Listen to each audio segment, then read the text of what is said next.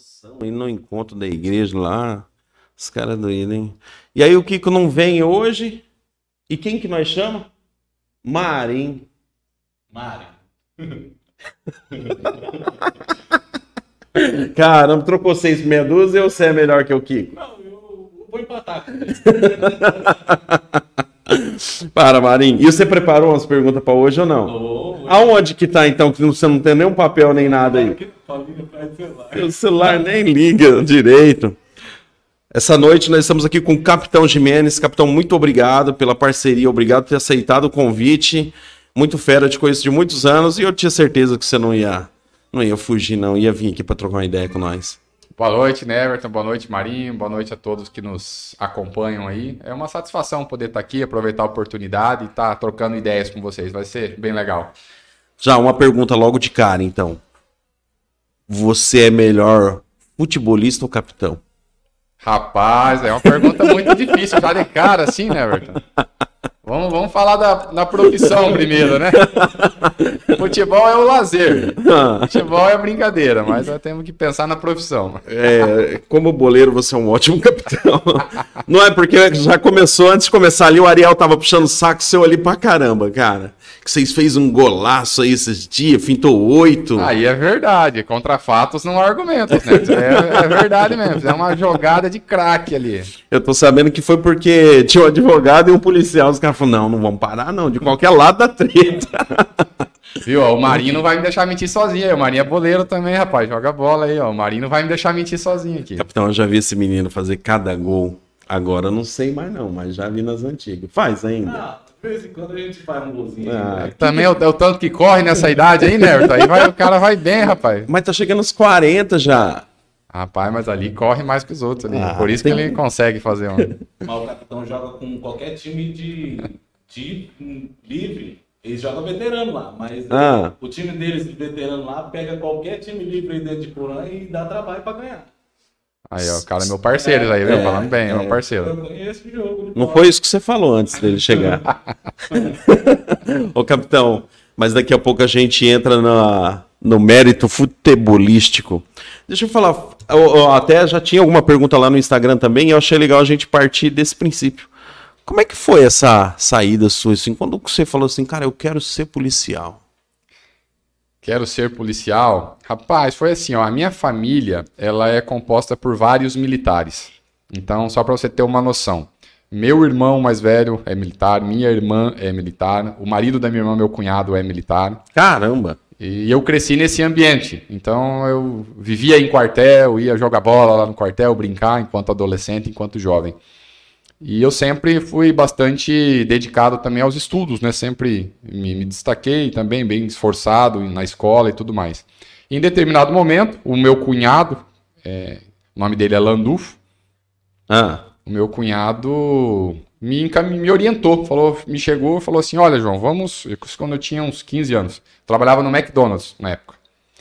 Aí ele falou, olha João, vamos ajudar aí para você fazer um estudo de qualidade, fazer um cursinho e poder fazer o, o concurso do vestibular da Universidade Federal do Paraná, é, chamado CFO, Curso de Formação de Oficiais, que daí você já entra na corporação como aluno oficial, né? E para posteriormente é, galgar os postos da carreira como se fosse gerente da, da corporação, né?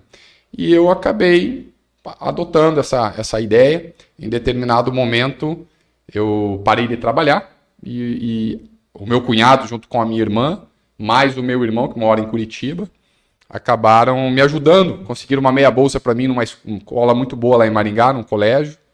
E eu fui lá estudando e tal, e acabei ingressando, passando no vestibular da Federal ali dois anos depois, de, de bastante esforço e dedicação, e ingressando na Polícia Militar em 99. Então já tenho aí 23 anos de, de Polícia Militar. Tempo quantos anos é? rápido. 18. 18? 18 anos. Então, assim, eu já cresci num ambiente meio que militar e aí fui orientado, né? por- pelo meu cunhado e pelo meu irmão, lá em Curitiba também, minha irmã, e acabaram me ajudando, me auxiliando, né? Eu ganhei uma meia bolsa nessa escola, eles pagaram essa meia bolsa para mim, me ajudaram tal. No segundo ano eu ganhei uma bolsa integral lá na escola, os próprios, um professor lá da escola gostou do meu desempenho Caramba! escolar e me deu uma bolsa 100%. E aí a gente conseguiu é, se dedicar bastante e ser aprovado, né? Um concurso bem difícil, que é o de formação de oficiais. Via de regra, é um dos cursos mais concorridos da UFPR. Na relação candidato-vaga, né? O cara saiu do McDonald's pra tudo isso aí. É aquele perto da, da, da, da catedral? No shopping. É, lá em Maringá. No- no Avenida antes- Center? Não, no Aspen, no, No- antigo é, Aspen. Aspen, Hoje é no- Maringá Park, acho que é o nome lá. É, lá perto do bosque. Exatamente. E lá em Maringá tinha o do shopping e o da catedral, né? Tinha, é Eu isso trabalhava mesmo. Tem no, da, no do shopping. É que hoje tem outras unidades lá em Maringá. É, é. Já hoje já tem umas par lá nos outros shoppings também, né? E você é de Maringá mesmo. Eu sou nascido em Curitiba, mas cresci em Maringá. Com dois anos eu vim para Maringá. Né? E daí eu fiquei lá até os 18, até entrar na polícia e ir para Curitiba e fazer o curso. Então você chegou a ser policial em Maringá. Sim, quando eu me formei, depois de três anos lá na academia que a gente passa, lá no Guatupê, em São José dos Pinhais, né, ali vizinho a Curitiba, me formei e fui para Maringá. Eu trabalhei vários anos em Maringá. Antes de eu vir para Iporã, que foi a minha promoção agora ao posto de capitão, eu estava em Maringá. Eu vim de Maringá para cá. Ah, você veio de Maringá direto. Sim, Mas nesse trajeto aí teve outra cidade também ou não? Só ficou lá Rapaz, eu trabalhei em Mandaguari também, ali, que é, pertence ao Pertinho, batalhão de Maringá isso. também, Sarandi, né? Trabalhei em Campo Mourão, já também em determinada época. Paranavaí por um período também, né? que a gente vai, vai rodando aí conforme as funções, né? Onde você vai trabalhando. Mas a maior parte do tempo em Maringá. Daí de Maringá que eu vim pra cá e já faz um- alguns anos, né, que estamos aqui. Maringá, eu lembro, não sei se foi na sua época ou por causa de você, ó, puxando o saco, cara, que, veio, que Maringá foi a cidade mais segura do Brasil. Não, por causa de você não foi, pô. Vamos, vamos falar a verdade. Maringá é uma cidade muito bem estruturada, né, né, Everton? É bastante, uma cidade bastante rica, né? Bastante pujante, com bastante recursos. Então, a, a população de lá também é, é diferenciada, né? Atrai muita gente, é um polo econômico, né? Então, por muitas, é, muitas vezes, Maringá recebeu esse título, né? É, Devido aos índices né, que são analisados de segurança, de homicídio, roubos e furto, geralmente, né? São os índices. Aí, considerado pela população, né? População, número de, de- de índices. Então, ela várias vezes recebeu essa, essa, essas classificações, né? Algumas revistas, da- né? As revistas de economia, né? Geralmente o pessoal, quando vai analisar uma cidade para investir, analisa muito o critério de segurança. Segurança. Claro, dentro de todos os demais, né? De logística que a cidade oferece, estrutura, tudo mais. Mas um dos aspectos é segurança. Maringá, ela é, num, num geral, uma cidade sensacional. Eu nasci em Maringá, na verdade. Ah, né? É por isso que ela é sensacional. É muito boa mesmo. Não, é, mas é. É, é muito bem estruturada, você não perde Isso, nada. Você isso. pensar numa cidade de grande porte, pega lá a nossa capital, Curitiba, Maringá vai ter quase tudo que tem em Curitiba, tem em Maringá. E talvez os problemas que já tem em Curitiba, por ser um grande centro urbano, a gente ainda não encontra na mesma intensidade em Maringá. Então, realmente faz dela uma cidade, além de ser bonita, né? Além de ser bonito. Tem vários pontos turísticos e tal, uma cidade bacana de se A morar. catedral assim. ali é conhecido praticamente no mundo inteiro, aquela catedral lá. Exato. Tem muito. E o privilégio de me casar lá, Ah, na catedral. nossa. Muito legal. Cara. Será que ele deu privilégio? Pô, casar é bom, pô. A mulher do Maria assistindo depois. Volta pro inferno, rapaz. É outro casamento. Ô, capitão, e, e daí você tava, saiu do McDonald's, já começou a ingressar ali na polícia. No caminho, nenhum momento você falou assim, cara, eu não tenho certeza se é isso aqui. Ou conforme você foi entrando, você foi falando, cara, isso é minha vida, cara, isso é um. Não, deu tudo muito certo. Tudo muito certo, né? Porque eu também, ao longo da vida, eu sempre fui uma pessoa bastante regrada, sabe? Uma pessoa que nunca andei por caminhos tortuosos aí, que às vezes as pessoas né, andam por N motivos, andam, retornam, alguns não, não retornam, enfim. Então eu sempre tive uma vida bastante regrada e quando eu me inseri no ambiente militar, então eu já tinha uma certa noção por conta dos familiares com as suas orientações, mas para mim foi, foi tranquilo, fluiu tranquilamente. É, A gente percebe que tem, eu tive vários colegas que tiveram grande dificuldade, alguns que até acabaram tendo que sair da corporação por serem excluídos, porque é dificuldade de adaptação. Né? Mas para mim foi, foi tranquilo, eu gostei desde o início. E uma das coisas que sempre me atraiu na Polícia Militar é a nobreza da missão, que é de poder ajudar o próximo. né? Então, quando eu entrei na Polícia Militar, eu continuo com, essa, com esse objetivo até hoje, é ajudar o próximo. Então, eu acho isso bastante nobre. né? Não é uma profissão que eu estou buscando enriquecimento, estou buscando ah, construir um império. Não é, não é isso. O nosso trabalho é ajudar o próximo. É. E quando a gente faz isso e você é, consegue mensurar esses, esse, esse objetivo cumprido, uma pessoa vem e te agradece, uma criancinha vem e te abraça, uma pessoa vem e te agradece porque teve um bem recuperado, ou porque você resolveu algum problema para a pessoa, ou porque você foi lá e impediu algo grave que estava acontecendo com aquela família, um roubo, enfim. Então isso é uma coisa que não tem preço, não tem como mensurar, entendeu? Então o trabalho de policial militar ele é um, um sacerdócio para quem gosta. Tem gente que não é, talvez não tenha esse, esse viés. Tem gente que entra porque ah, acho que eu vou encontrar uma segurança, ser um servidor público, né, um militar estadual, tal, tal, tal. Tem gente que vem com esse, mas aí a pessoa não é muito feliz. Se a pessoa tem só esses objetivos, né? É que, na- é que o, é, o, o cara, quando entra nisso, ele tem que saber que ele vai privar muita coisa da vida dele em prol do próximo. Exatamente. Não, o policial não pode. Bom, eu não sei se ainda é assim, você pode me responder. Mas não dá pra você entrar em qualquer lugar, não dá pra você, sei lá. Exato, você tem que ter uma conduta, né? Você imagina eu aqui na função de comandante de uma companhia aqui em Porã, respondendo por nove municípios. Aí eu tô aqui administrando todos esses municípios, tendo contato com todas essas autoridades dessas cidades, e de repente você me encontra num lugar aí que eu, ué, porra, mas aquele cara que cobra isso, faz aquilo, mas ele tem esse tipo de comportamento também. Então é do militar é exigido um comportamento tanto na esfera pública quanto no- na vida privada. Não Mas combina, que- né? Mas eu acho que também pela segurança também, não? Ou você acha que não? Também. Você acha que hoje é normal um policial tá, andar na rua e, e achar, não, tá tudo bem, tá tudo tranquilo? Não. Sempre tem um perigo. Como funciona? Né, Everton, a questão de segurança, olha só, ainda mais em cidade pequena, todo mundo sabe que você é policial, né? Na cidade maior, ainda talvez você transite por alguns locais que as pessoas não o conheçam. Mas em cidade pequena essa realidade é bem diferente. Todo mundo sabe que você é policial. Então é óbvio que você tem um, cu- um cuidado a mais. É, todo policial tem que ter um cuidado a mais. Porque às vezes você prende uma pessoa hoje, amanhã você está cruzando com essa pessoa. E aqui aconteceu N vezes isso. De você, infelizmente, se encontrar numa situação que acabou efetuando a prisão de alguém, e passa um tempo depois a pessoa ficou presa, já saiu, tal, e você cruza com ela pela rua e a pessoa te olha.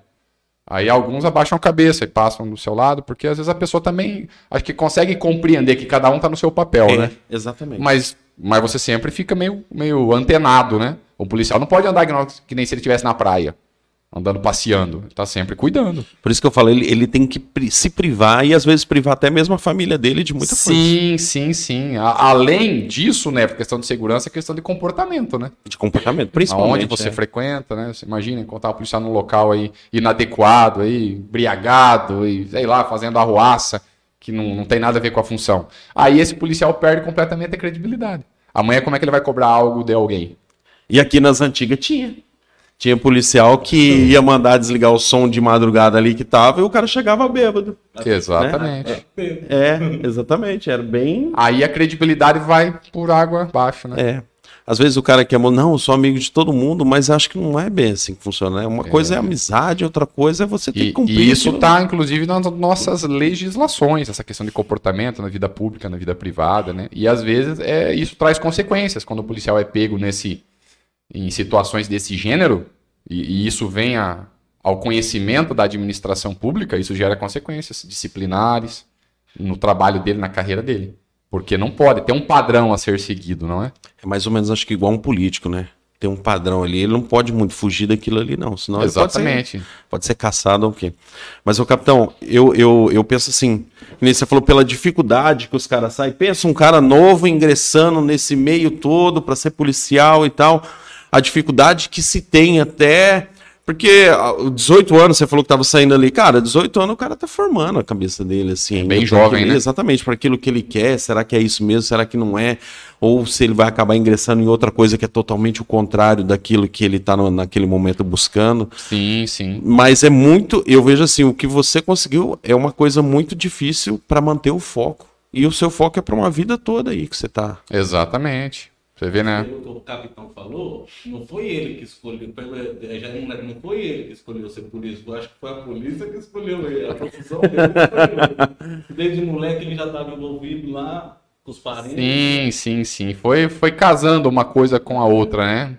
Mas eu posso dizer que realmente eu sou muito feliz na, na, na carreira e na profissão. E isso que eu falo para todas as pessoas, para os jovens, quem está estudando, fazer vestibular. Você tem que pensar em algo que você seja feliz, que você goste de fazer. Aí você vai fazer bem feito. Porque às vezes as pessoas procuram, ah, eu quero determinada carreira, eu quero tal profissão, pensando no que vai te trazer de retorno financeiro. E às vezes não é aquilo que a pessoa gosta. Então é assim, cara. Vocês estão aqui trabalhando nesse projeto, que é um projeto novo e tal. E por que que tá virando o projeto? Porque vocês idealizaram e vocês curtem. Agora imagine se vocês não gostassem de fazer o que vocês estão gostando. Ia virar? Não ia nem acontecer. Né? Então, eu acho que na vida profissional de todos nós tem que ser assim, tem que fazer aquilo que você gosta. Aí você vai fazer bem feito. Eu tava vendo hoje um vídeo, o cara falando, faz o que você gosta, você não vai precisar trabalhar nunca. É mais ou menos essa ideia, não é? Porque imagina você vir obrigado pro trabalho, todo dia aquele peso, acordar, meu Deus do céu. Aquele negócio que o pessoal diz que sofre no domingo à noite, né? Meu Deus, porque vem o fim de semana, aí segundo tem que trabalhar. O cara não gosta do trabalho, é, é, é uma dificuldade, né? É difícil, hein? É difícil. E você acha que já teve, já teve muita coisa que ele passou, não, Trota? Ah, já teve muita coisa. Será? Ô, capitão, na moral, assim, você é um cara calmo e tudo. Eu não consigo ver você dando uns tiros, uns pipocos, não, cara. Você já usou Tem, assim, ó, tem policial que você vê assim, é o estilão bravo, fechado. Aham. O Simplício, por exemplo. Você olhava assim, pô, esse cara aí já matou uns oito. E às vezes não, mas aparência. Agora você parece com um cara sereno, calmo e a gente não consegue Então, imaginar Everton, é, essa questão é o seguinte: às vezes ah, o estereótipo engana, tá? Porque ah, eu já conheci policiais de todos os tipos ao longo dessas duas décadas e tanto que eu trabalho. Então eu já vi muito policial com esse estereótipo que você está dizendo, mas na hora do vamos ver, ele, ele meio que Trava. é, não consegue dar um bom andamento aos atendimentos de ocorrência, entendeu? E faz coisas erradas, e se complica e tal. Então, no nosso atendimento, no nosso trabalho, em situações de maior gravidade, você tem que ter um controle emocional muito forte. Então, às vezes você acha que aquele cara que é loucão, brabão, ele chega lá na hora, ele se perde, ele perde a ocorrência. Uma ocorrência, a mais simples que pode ser, é, num atendimento aqui de briga de marido e mulher. Se o policial chegar lá, já tá com uma fogueirinha, ele for lá jogar querosene, Meu vai virar Deus. uma fogueira maior ainda. E o policial tem que ter calma, tranquilidade e gerenciar o ambiente, acalmar o ambiente. Em alguns momentos, precisa fazer uso de força. E, infelizmente, em alguns momentos, uso de arma. Mas o policial, eu, eu acho que o principal, além dele ter técnica para poder trabalhar, por óbvio, é ele manter a calma nos momentos de dificuldade. tá? Serenidade. É isso que faz a ele ter bons resultados. Porque às vezes, que nem você comentou, e, ah, eu vejo aquele policial mais bravão, mas. Cara, às vezes não é esse que vai resolver a ocorrência. É aquele cara mais calmo, mais tranquilo, que vai chegar e vai tomar as melhores decisões para acalmar o ambiente, para resolver ou para agir no momento correto. Entende? Então eu digo para você que não né, essa questão que, ah, que é fortão, que é bravão, não é isso que resolve. O que resolve é mais controle emocional, preparo técnico e na hora da, da ocorrência você precisa tomar as melhores decisões. Entende? Já teve, assim, alguma coisa, alguma ocorrência no Iporão, em Maringá, onde, ali em volta, em torno de Maringá, que o bicho pegou mesmo e falou, cara, agora o bicho tá pegando. Olha, eu vou, vou relatar algumas, algumas coisas assim para você. Quando a gente está na academia, os três anos de. eu agora você me falando assim, eu vou lembrar só de um momento, só para relatar que é, é- veio à memória. Quando você está lá na academia, você fica louco para querer ir para rua trabalhar, porque a gente fica três anos, né? Durante o período de formação, você faz alguns estágios na rua e tal, daí você fica bem louco para querer ir para rua o mais brevemente possível.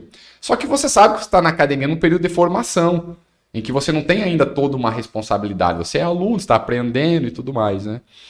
E em alguns desses estágios, lá em Curitiba ainda, eu acho que, não sei se eu estava no segundo ou no terceiro ano de formação, e, e aí eu estava numa ocorrência lá fazendo um estágio operacional em determinada ocorrência onde havia ocorrido trocas de, de tiro e na, nossa viatura chegou num apoio para perseguir a, a situação ali.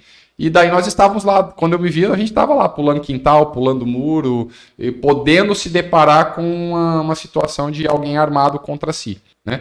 É, não aconteceu nada naquele dia, é, o rapaz acabou sendo preso, mas o cara se entregou tranquilamente e tal. Mas assim, foi uma. Acho que foi a primeira lembrança que eu tenho de estar na rua e falar, puxa, agora é de verdade. Entendeu? Que não tava mais na academia. Rapaz, se eu encontrar um cara ali, como é que vai ser? Entendeu? E não aconteceu comigo. Outra equipe acabou rendendo ele e ele estava armado, se entregou e tudo mais. É, então, assim, a gente está sujeito a acontecer em todo momento. Eu tive situação, uma outra situação bem delicada, entraram na minha casa lá em Maringá. Quando eu já estava trabalhando aqui. Porque quando eu vim para cá, eu fiquei ainda um período com a, es- a esposa e o filho morando em Maringá. Caramba. E numa ida, bem nesse dia eu estava lá. Bem nesse dia eu estava, eu estava lá porque eu dava aulas lá na, na nossa escola de formação em Maringá. E nós fomos jantar na casa da minha sogra, ali na época. E, re- e retornando para casa, umas 9, 10 horas da noite, aí eu já percebi que estava lá a casa com as luzes todas acesas, nós não tínhamos deixado. Não. Um veículo na frente, portão tombado e tudo mais. E eu com a esposa e a criança no carro. né? E aí, só que daí eu fui perto só para pegar a placa do veículo, dei ré, e os caras já flagraram, né, que nós tínhamos chegado, até porque eles cuidaram alguns dias antes. E enfim. Aí eu já mantive contato com nossa central lá de operações e tal, e fomos acompanhando os meninos ali, tá, tinha em três, tá, estavam em três. Por uns 10 minutos acompanhando e conversando com as viaturas, até que a viatura chegou lá e pegou, e conseguimos recuperar os objetos furtados da, da minha própria residência, né? E por que, que eu estou falando isso? Porque é uma ocorrência é, difícil, porque envolve você diretamente, seus familiares e suas, seus pertences. Entendeu? Então, para você, se o cara é muito loucão numa hora dessa, o cara faz besteira. Mas aí você vai, ó, quando você mantém a calma, mantém o emocional, mantém tranquilo, acabou dando tudo certo. Aí daqui a pouco uma viatura abordou, prendeu, prendeu três caras lá, alguns com ficha extensa de passagens de furtos e roubos.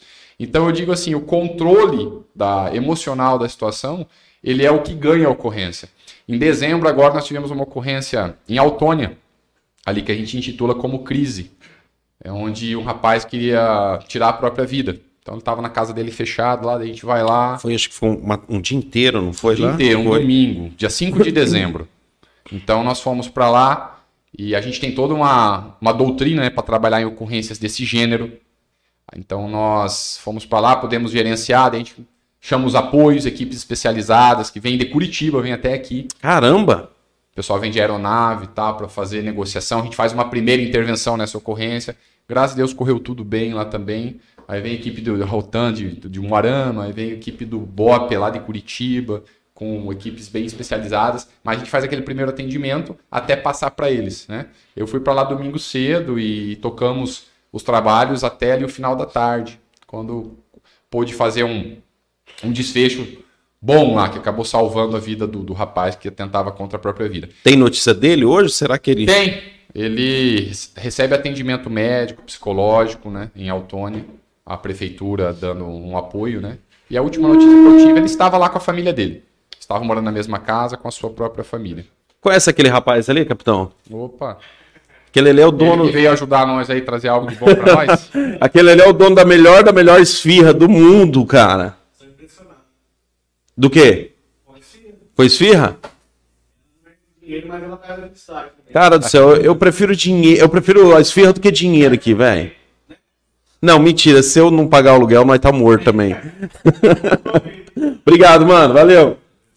Ô, capitão. E aqui em Porã, né. Arthur, voltando, relembrando, né? Já são tantos anos que eu estou aqui, mas já teve várias situações de roubo aqui na cidade. Inclusive, estava conversando um pouquinho antes que nós fizemos um trabalho uma vez em determinada igreja, com alguns jovens, tudo mais, tal, tal, tal. Alguns daqueles jovens eu prendi com arma na mão. Num roubo de posto de ou combustível. depois? Antes. Antes? Antes. Mas eram, menor, eram menores, né? A época dos fatos. E aí você vai lá, ainda fui lá fazer esse trabalho de tentar resgatar, de fazer o trabalho lá com na igreja do pastor Jonathan. na Jonathan, que você participou. isso. Foi. né?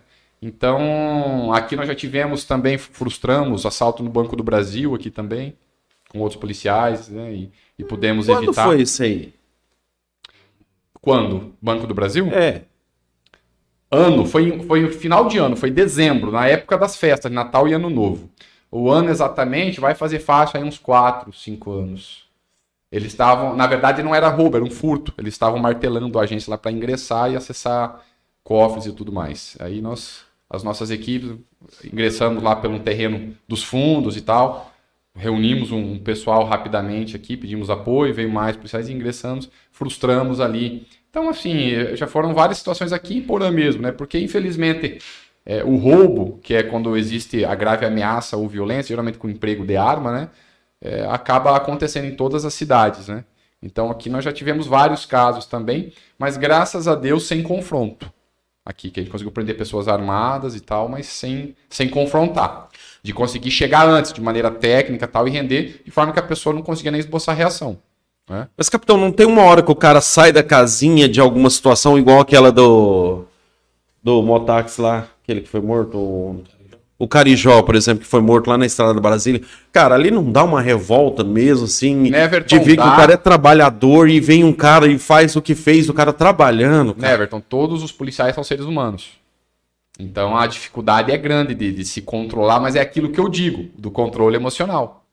Porque essa braveza que o pessoal gosta, ah, polícia, bandido bom é bandido morto, ah", isso daí não é técnico, tá? Então se o policial agir dessa maneira, ele vai responder, tá? Porque a mesma população que vai falar, ei, que bom, que às vezes a, a população chega num lugar, os policiais chegam para tá acontecendo qualquer conflito ali, e o policial chega lá, conversa, faz uma mediação daquele conflito e acalma. Mas é só isso que eles vão fazer? Que a população queria que pegasse, que batesse no, no- no cidadão, queria que matasse. Não. É, Agora, essa mesma população não vai me ajudar depois se eu incorrer em algum abuso de autoridade, usar da força quando não era necessário. A gente vai responder por isso. Então, o policial hoje, ele tem que ser técnico. Ele não pode estar sujeito a emoções. Ainda mais cidade pequena, acho que é mais Não pode complicado. estar sujeito a emoções, né? Porque daí você faz coisas erradas fora da lei e vai responder por isso, entendeu? E daí aquela população que no primeiro momento aplaude esse policial, esse policial que é do bom. Ah! É a mesma que vai É cobrar. a mesma que amanhã vai reclamar, amanhã esse policial vai perder a farda, pode vir a acontecer isso e ter uma série de consequências. Então, nós trabalhamos de maneira cada vez mais técnica, tá? Nesses 20 e tantos anos que eu tenho de polícia militar, eu posso dizer que nós evoluímos bastante. E hoje nós atuamos de maneira bastante técnica. Hoje nós temos é, é, padrões para todo tipo de ocorrência de atendimento. Padrões de como proceder. Tudo escrito. Entendeu? Então a gente aprende isso nos cursos de formação. A gente, quando. a- Daqui a pouco nós vamos ter uma nova escola, né? Esse ano está para iniciar aí para o segundo semestre uma nova escola. Então o policial, quando entra lá, recebe toda uma formação de tudo como que ele tem que fazer. Sabe? Bastante doutrina, bastante coisa escrita. Então o policial é um cara técnico. Ele não pode agir sob emoção. Agora é óbvio, não é tão simples assim. São casos e casos, né? De ocorrências em que às vezes o policial é o ser humano também. E dá vontade, às vezes, dar uns bicudão, cara. Se eu fosse polícia, dá vontade de dar uns bicudão, A capitão. vontade dá, né, Everton? Só que aí tem que. Aí o controle tem que entrar em cena, né? Tem que entrar em ação. Então, deixa eu te perguntar. Capitão, já vem sua água pedir junto, acho que o menino vai trazer com lanche, viu? Deixa eu te perguntar. Antigamente, a gente ouvia muito de, tipo assim, ah, o cara foi preso, apanhava só na sola do pé pra não deixar marca. De vez em quando tem uns desse ainda, não tem não lá dentro? Rapaz, isso daí você deve ter visto em filme, não foi não? Isso é coisa de filme, né, Everton? Isso é coisa de filme. Não tem, capitão, assim, de, de, de dar uma... Não, vamos... O uso da força, né, Everton, ele é feito até conter a força adversária, entendeu? Tem, a força tem que ser moderada, tem que ser necessária é, e moderada. E a hora que cessou a força do, do oponente ali, do, da do criminoso, a nossa força também cessa. Qualquer, qualquer força feita a partir desse momento, ela já não está mais protegida pela lei. E quando é um bandido que vem e mata um policial? Geralmente o que a gente vê é o seguinte, capitão, esse cara não volta vivo. Esse cara não volta. Neverton, infelizmente nós tivemos situações aqui Aham. Nós tivemos meninos jovens aqui da nossa vila operária ali, que eu já realizei N trabalhos e tudo mais, e houve um confronto ali na vila. Vocês vão se lembrar, isso aí uns dois, três anos atrás. Eu não estava aqui nesse dia. Lá embaixo. Eu tinha ido em Maringá, bem nesse dia. Foi. Foi no meio da tarde, depois do almoço. Dos roubos de caminhoneta. Exatamente. O que, o que acontece, Neverton? Olha só, houve um confronto ali, beleza. Atiraram contra a polícia, a polícia também atirou, um já ficou ali no local, beleza? E outros fugiram. Um já fugiu baleado, né? E o outro fugiu, que era o principalzinho da, dos meninos ali. Que eu conheci ele com 14 anos, quando eu cheguei aqui. É o que tinha o corpo fechado, né? É, dos principaizinhos. Esse menino conseguiu escapar, porque ele conhece tudo ali. Então ele conhece a zona de mata ali que tem nas adjacências. Fugiu e escapou. Ah, mas aí ele tava em Palotina à noite. E ainda fugindo tal. Aí não, mas e, e a polícia militar, ela tem em todos os municípios. A polícia militar não é uma ilha. A nossa capacidade de, de troca de informações e de mobilização é muito grande. Aí lá em Palotino o pessoal encontrou com ele. Reagiu de novo, tava armado, tava com a mesma arma que ele tava aqui no roubo da caminhoneta. Aí ele acabou é, sendo confrontado e não tá mais aqui hoje. Entende?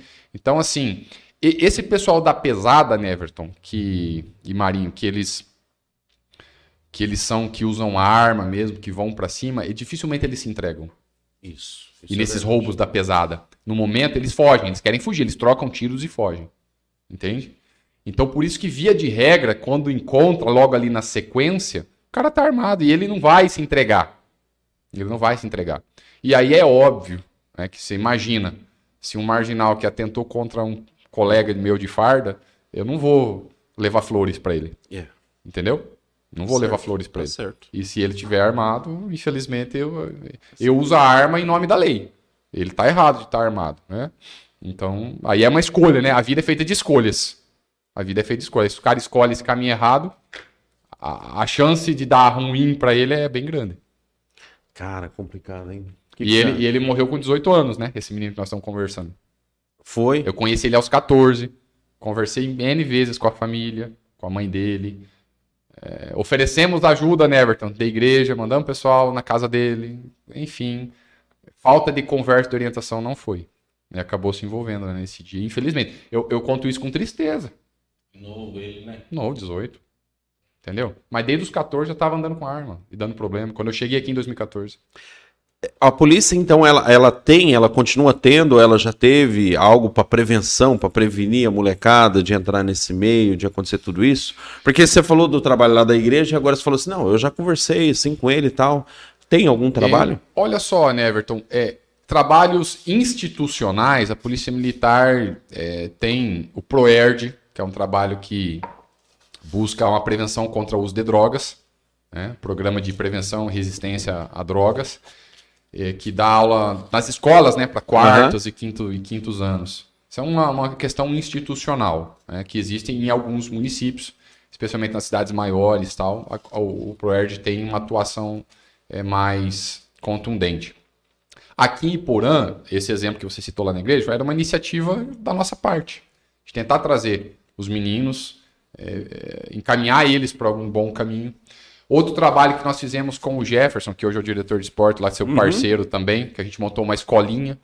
Foi ideia nossa. Eu comecei isso lá com o Alessandro, lá atrás, que era o diretor de esportes. E eu lembro que teve, teve a doação de, de chuteiro, tênis, teve- Exatamente. teve bastante Foi um trabalho legal que nós fizemos, né? A gente quis pegar as crianças da Vida Ipiranga, que de repente elas não vinham treinar no ginásio aqui da cidade.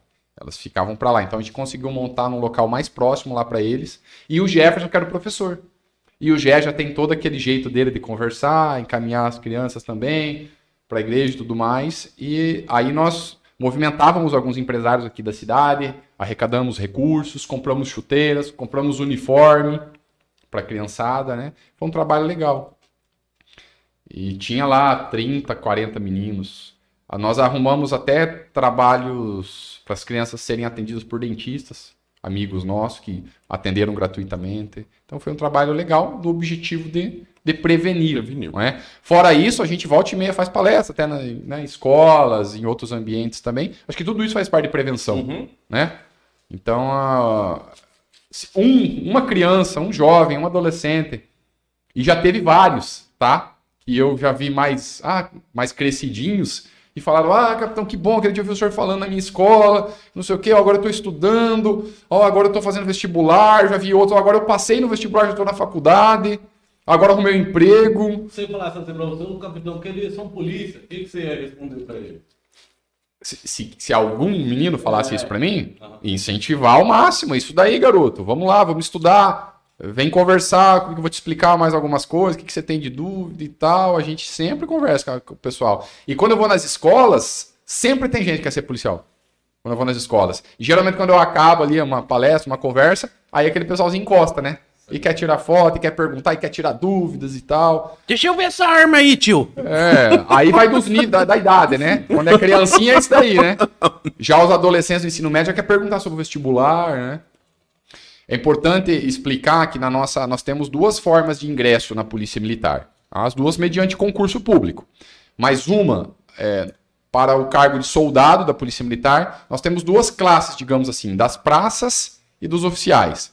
As praças inicia-se como soldado, aí cabo, terceiro sargento, segundo sargento, primeiro sargento, subtenente. Então é uma carreira bem longa, até chegar a subtenente também. Aí nós temos o pessoal que faz o vestibular da Federal, que é por onde eu ingressei, né, o curso de formação de oficiais. Passa três anos lá como cadete da Polícia Militar, do primeiro ano, segundo, terceiro, terceiro ano. Aí se forma aspirante oficial. E aí entra na carreira dos oficiais. Daí se forma aspirante, daí depois sai segundo tenente, primeiro tenente, capitão, que é o posto que eu tenho atualmente, major, tenente coronel e coronel. Os oficiais são como se fossem assim os gerentes da corporação, cada um ao seu, ao seu nível. E, a, e os praças são os que estão nas viaturas a todo momento, no, executando o trabalho da Polícia Militar. Os dois são concurso público. Né? Agora a gente acabou de passar por um concurso público para soldado. Está né? Tá em fase final para ser chamado para fazer escola, já no segundo semestre. E o curso de oficiais, ele tem todo ano vestibular da federal. Então, todo ano tem, né? Quem quer tomar esse viés, se preparar, fazer cursinho, estudar, porque o grau de dificuldade realmente é alto, ele pode ingressar por esse caminho. Desculpa te interromper, capitão. Conhece esse cara aqui, não? Tudo bem? Graças a Deus, o lanche do Paulinho vai chegar depois. O lanche do Paulinho vai chegar depois que você vir embora. Eu pedi pra entregar depois. Experimenta uma esfirra aqui, ó. Aqui, ó, Beto. Uma esfirra. O Benê é nosso amigo também. Só não é amigo quando joga bola, né, Marinho? Quando joga bola, ele, ele, ele, ele fecha o contrato de amizade. Acabou o jogo, ele volta a ser amigo, né? Já tá aposentando a chuteira, já. já tá, Ainda bem. Ainda bem. Ele é que nem gato, já gastou seis vidas, só tem mais um. Após algumas pernas quebradas e machucadas dos companheiros, ele tá aposentando agora a carreira. o pessoal agradece a aposentadoria dele. Beto, brigadão, Beto. Porque bateu um bichinho na hora do Não, o microfone. É porque ele é mais bonito, pô. Aqui, ó, manda um tchau pra Neuza nessa câmera aí, Beto, ó. Olha lá o retorno lá, Beto, ó.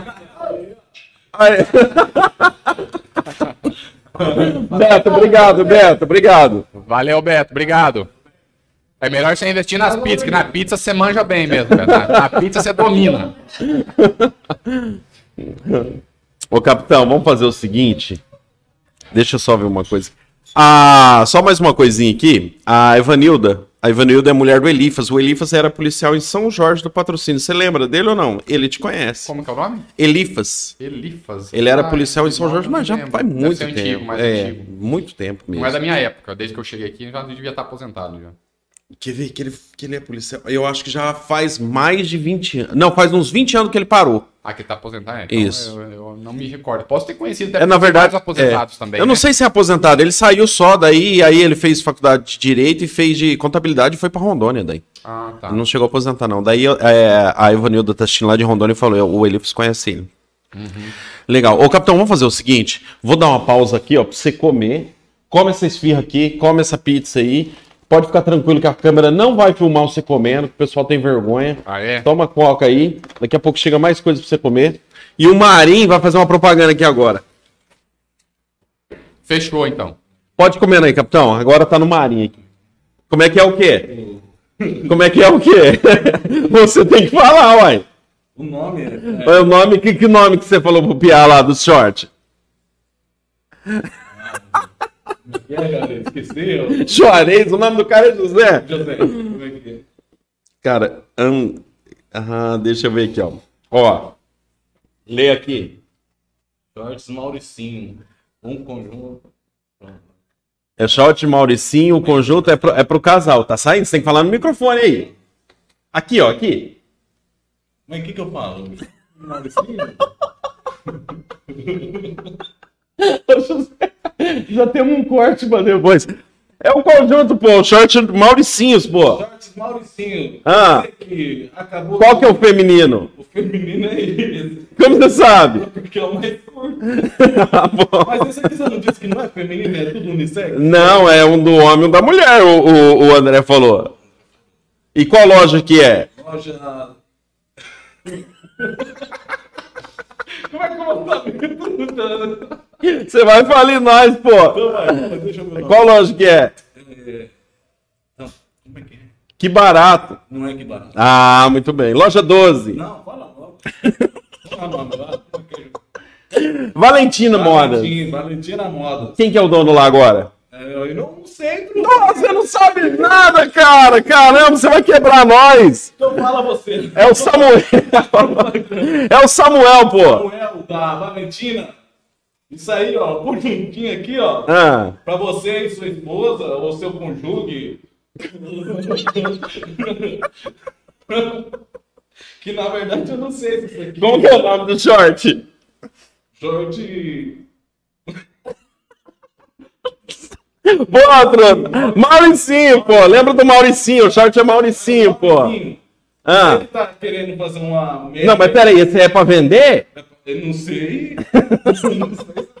Isso aí disso. é pra sortear, pô. Nós temos aqui, ó, o short aqui pra sortear. Ah, olha lá, ó, é Pra lá. você que tá. Você, ó, você e seu marido que tá assistindo nós aí, ó. Tá, o que, que tem que fazer pra ganhar? Curtir, eu não sei. Tem que curtir ou comentar. senão- Ai, ai. Vamos fazer o seguinte, truta, deixa eu dar uma olhada aqui. Para? Que certo, rapaz! Você tem que fazer a propaganda, pô. Como é que é o nome do short? Mauricinho. Qual que é a loja? Loja.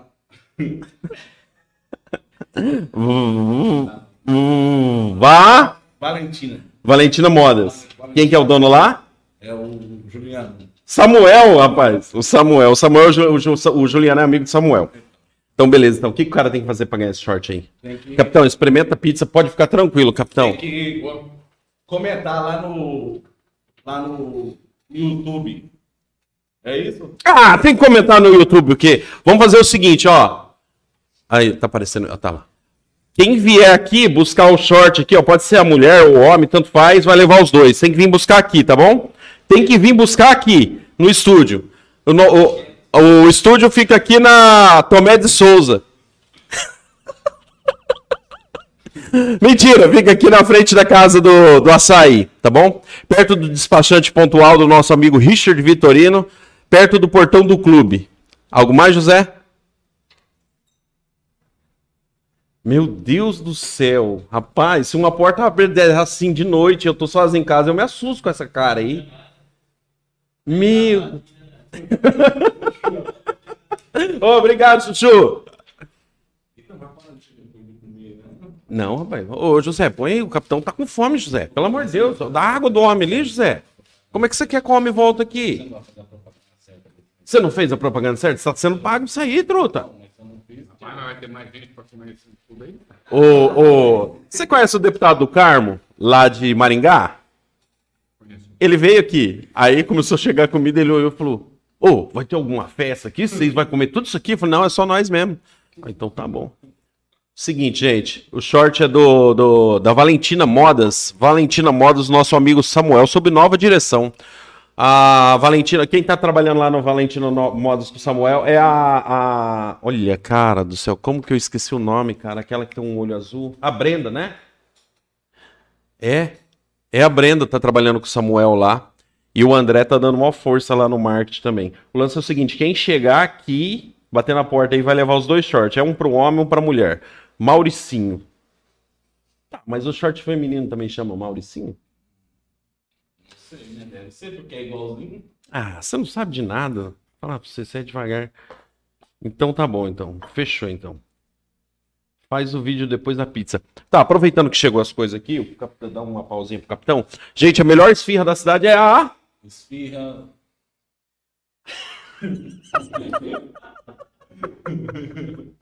Habibs. Ah, não é? No Bibis. Não é? No Bibis? No Bibs, do nosso amigo... Você pegou a vassoura com lá. um, pô. Alma. É a melhor É esfirra? a melhor. Você já comeu outra, por acaso? Qual que você comeu? Comi aquela dali, ó. Não, outra de outra, pra você saber que essa é melhor. Não, já comi não. Nunca comi não. É. É, eu só fu- dele. Não, eu fui lá em Praia Grande e comi do Habibs, é ruim. É ruim. Não, não é que é ruim, é que a do Idalma é boa. É. Não, mas a do Habibs também é ruim. Não, e a do Rinaldo é boa. É boa. É. E essa pizza aí, quem trouxe? Essa aí nosso amigo Benê. Benê, isso aí você sabe, né? Jogou bola com o Beto já? joguei, já bateu. É pauleiro mesmo, igual o capitão falou? É. Já bateu. E é nervoso o Mas não homem. bati no capitão, o que que ele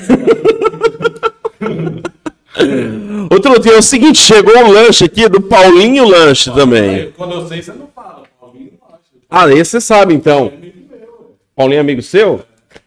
Cara, dá uma olhada, isso aqui é um X-Tudo, cara. Capitão, bater pesado aí mesmo, hein? Nós fica até acabar a comida. O pessoal vai bater pesado. Paulinho Lanches, fechou. O capitão voltou agora, vamos um conversar. round, né? É que nem rodízio, você come, espera um pouquinho, daqui a pouco você come de novo. O, o, o, o, Você tá o- sofrendo muitas perguntas aí que você não tá tendo resposta, né? Daí você quer Não, reperguntar pra mim agora mas, de volta. mas não Tá é, certo. capitão. O homem veio aqui e falou: Deixa que eu faça a propaganda, tudo aí. Não, mas eu não lembro, eu não lembro de nome. Eu, eu, nem, eu nem sabia do né, que ia fazer propaganda, eu nem sabia. Mas agora eu Não, ah, ah, ah, ah, ah, ah, ah, ah, ah, ah, ah. não, não, não, não, não, não, não, não, não. Não vale, não vale. Não, não, não, não, não vale. Esconde o short aí. Esconde aí, truco. Não, não, não, não. Capitão, Não, não, não? Ô, ô, era quem chegasse É minha irmã. Ô, capitão, é minha irmã. E ela tem o programa dela amanhã, que é aqui também. Não. Rapaz. Não, pe- peraí, Então, peraí. Capitão, a, a honestidade paira sobre a sua vida. Ela tem um programa aqui das mulheres amanhã, Ah, que tem patrocinador. E outra coisa mais, capitão, ela é minha irmã. Você acha que é certo dar o presente pra Ah, ela? Porque eu vim aqui. Capitão, o que, que você acha? Fala Fala dentro da honestidade Ó, toda que o pessoal tá assistindo. Ó, olha aqui, capitão, eu tô Eu não acho justo. O que, que, o senhor- que, que você acha, capitão? olha só, não, mas a questão, aí temos que analisar justiça ou regra. A regra que você impôs é a primeira que chegar, estiver assistindo e que É, chegasse. Mas e a justiça? Agora é sua irmã, vamos falar, é Xuxo, é irmã Xuxo, do Nero. é Vamos, irmã. falar- vamos falar, é Xuxo. Tchau, até amanhã. Amanhã... Mas a regra ela cumpriu. Tchau. Pode ir embora, tá atrapalhando a gente aqui. Não, não vem, não. Capitão, no meu programa eu só venho maquiado com o cabelo todo arrumado. Olha o jeito que eu tô Ah, tá. agora com o cabelo. A minha maquiadora vai matar a Sara amanhã. Tchau. Eu ganhei. Fala, fala, capitão, eu ganhei, não ganhei. Não, não. É, você cumpriu a regra. É, É, mas a regra. polícia é a justiça. É, Ela cumpriu a regra. E a polícia é a justiça. Cumpriu a regra, tá justo. Não. Aqui, você falou que ele fala, tá aqui, Marinho. Eu vou fazer o seguinte, eu vou fazer o Cumpriu a seguinte. regra, ó. tá justo. Eu vou ser justo com você. Se não aparecer ninguém dentro de 10 minutos, é seu, Marinho Leva. É, Não, é isso, é justo, é a justiça. É justiça. Vai. Aí Ele, ele é polícia, não é juiz, pô. Gente, olha o meu marido ali, tá até camiseta. Eu falei, Guinaldo, vamos lá correndo? Vamos. Ô, uma pergunta pra nós que é polícia, que o senhor tá dirigindo, tá descalço, é moto, né? Pode. Por favor, vocês vão embora antes que eu dou uma multa em vocês. Não é? 10 minutos, Kelly. Se não aparecer, eu te dou. Dez minutos. Tchau. Ó, capitão, eu Vai larguei- guardar ali pra eu você, larguei- então. Eu Vou larguei minhas meninas sozinhas em casa. Eu tenho que Ma- guardar. Mais um motivo que nós somos polícia, nós vamos levar vocês. Vai, filho não pode estar sozinho. Cadê o conselho telar uma hora dessa? 10 minutos. Tchau, tau. 10 minutinhos, 10 Olha, meu minutos. marido vai- 10 minutos. 10 minutos. Vai que nós vamos continuar. Daqui a pouco nós, daqui a pouco nós fala. Então tá, não. Aí é. Aí é o capitão. O problema são as regras, né? Tem que estabelecer clara. Não, mas isso aí tá parecendo o Lula. Tá, tá, tá manipulando as regras ali, entendeu? Às vezes eu me olho assim, eu falo, como eu nasci tão manezão no meio. Você pode sentar aí, Kelly, senta aí. Não, mas não foi combinado mesmo, não, gente. Ela veio aí, mas eu não acho justo, não. Mas se não chegar, ninguém é dela. Ei, deixa eu falar, capitão. É, voltando àquela pergunta lá, mas além daquilo que você contou, teve alguma outra. Algum outro acontecimento assim que você falou, cara, o bicho tá pegando aqui, hein? Ou foi. Ou você sempre levou sorte assim, de tudo ser mais. mais Não, eu simples? nunca tomei tiro de ninguém e, e nunca vitimei ninguém também, fatalmente. Entendeu? Graças a Deus, pra mim isso é bom. Agora a gente fica sempre sujeito, né? Então eu já, já tive várias ocorrências de prisão com pessoas com armas. Mas que daí a gente acabou chegando de maneira técnica, primeiramente e tal, e evitou a pe- a pessoa arriscar, né? E Aham. confrontar conosco. Até mesmo porque confronto não é brincadeira, né? Você acha que. e- Aquele lance daquela arma, arma de choque. Não é, não é, um, é um taser, não, aquela que é o a taser é uma marca, né? É uma arma de choque. O taser é uma das marcas existentes. Existem outras também, Spark. Mas tem uma diferença marcas. entre aquele um que você comprou no Paraguai aqui e aquele que é uma arma mesmo. Você não acha que Sim. falta isso pra polícia, não? Ou- por que, que não é um recurso assim usado? Na verdade, a Polícia Militar já usa equipamentos desse, desse gênero. É, são chamados equipamentos não letais, tá? Então, a gente tem, mas não são, é, não são todos os municípios, todos os policiais que, que fazem uso. E também, como essas coisas, quando são novas, elas surgem e geralmente apresentam problemas. Então, a Polícia Militar fez uma aquisição em determinada época de uma marca específica e essa marca deu muito problema Caramba. e acabou sendo recolhido esse material. Hoje existem equipamentos como esse, mas geralmente nos grupos táticos e não para todo o efetivo nesse momento. Porque isso é caro, são equipamentos, depende de aquisição, do governo e tudo mais. Mas já é uma ferramenta utilizada pela Polícia Militar. E ela é, é bastante interessante, porque você, ao invés de Mobiliza, fazer né? uso da arma de fogo, vai fazer o uso de um, desse, de um armamento incapacitante, né? Que quando o dardo atinge a pessoa, o objetivo é que ele incapacite aquela pessoa, que ele não consiga continuar te agredindo ou partindo para cima do policial. Então nós temos equipamentos não letais. Outro que nós utilizamos, e esse todo o efetivo tem, é o spray. O spray. O spray, todo policial tem o seu, o seu cinto de guarnição, e ele é uma ferramenta bastante útil também. Porque a arma de fogo, ela é o último elemento a ser empregado no uso da força. É, Via de regra. Via de regra para ser o último elemento. A não ser, claro, ela pode ser o primeiro elemento. Você pega uma pessoa que já está com a arma de fogo, aí o policial já tem que usar a arma de fogo. Mas a intenção é que a presença do policial no primeiro momento evite a ocorrência de crimes, que a verbalização de um policial conversando com as pessoas evite a ocorrência de crimes. Aí nós temos bastão, bastão tonfa, que é outra, outra ferramenta de arma não letal. Nós temos o spray de pimenta, temos o dispositivo eletro- elétrico incapacitante, que é a, a- o, O taser, né? ou a Spark. Então, são várias ferramentas que podem ser utilizadas antes do emprego da arma de fogo, evitando a letalidade, entendeu? Esse é o objetivo. Então, hoje nós temos equipamentos de, de uso não letal para evitar o emprego da arma de fogo. Capitão, só um pouquinho, só deixa eu, deixa, deixa eu mandar essa menina embora. Ó, não, é o seguinte. Ó, O Samuel, o Samuel, vem aqui, o Samuel, o, Samuel, um beijo. o Samuel Foganholo, você e o Guinaldo tiram uma foto lá com isso aqui, marca lá o Valentina Modas e leva, marcar vai. a Valentina Moto, pode comprar, gente. Eu também vendo, mas pode comprar deles. É dele é melhor. dele é melhor. Samuel. Nosso amigo Samuel. Ah, sim, agora a Maria já tá Cala a boca agora. Você é ruim demais de marketing, pelo amor de Deus, cara. Olha, pra mim, pensa que eu. Fechou, nega? Olha lá, ó. Amanhã quem que vai estar no programa de vocês? A mãe, nossa, nossa convidada especial, Quem? Alessandra Valvassori. Falando Ah, sobre modas, etiqueta. Aprendi tanta coisa. É? Falei pra ela que ela tem que dar umas aulas. Nossa, tem de etiqueta? Tem. Nossa, deixa ela ver De nós moda. comendo aqui com a mão, cortando de Não. qualquer jeito. Você viu, né? Não pode. Ela, ela é Sei lá. toda chique. E- Mas existe nós lá, capitão, também. Nós, nós é mais chique, nós é mais bonito. Ah, é chato. Chato pra caramba. Não é não. Eles ficam aqui, ó, daí eles ficam falando, nossa, mas os nossos assuntos são uns conteúdos igual de você. É assuntos que tem Bom, uma boa noite, acabamos por aqui. Vai, vai embora, tchau. Ah, vem fazer a propaganda do programa de amanhã, já tá certo. É. Gente, vai ter- Não dá ponto sem não. E aproveitar a oportunidade. Tchau, nega. Ô, capitão, Tchau. desculpa essa bagunça toda aí. Meu Deus, os três irmãos aqui pela primeira vez. Faltou só a Judite. Acreditando, né? Nossa. E os outros não É em família o programa. né? fazem nada. Eu lembro uma vez, agora falando negócio de família, capitão, eu lembro uma vez que eu comprei uma caixinha de cerveja que tinha sido roubada. Aí eu comprei essa, né, era moleque lá, eu morava no mutirão. Aí eu lembro que o Simplício chegou lá no mutirão, né, que denunciaram pra ele que tinha roubado e tal, e aí ele parou lá em casa, que falaram que eu tinha comprado. Aí meu irmão, cara, o que que meu irmão fez na hora que o policial chegou lá? Não, senhor, não foi eu não, quem, quem comprou roubado foi meu irmão. Meu irmão e ele mora lá em tal lugar.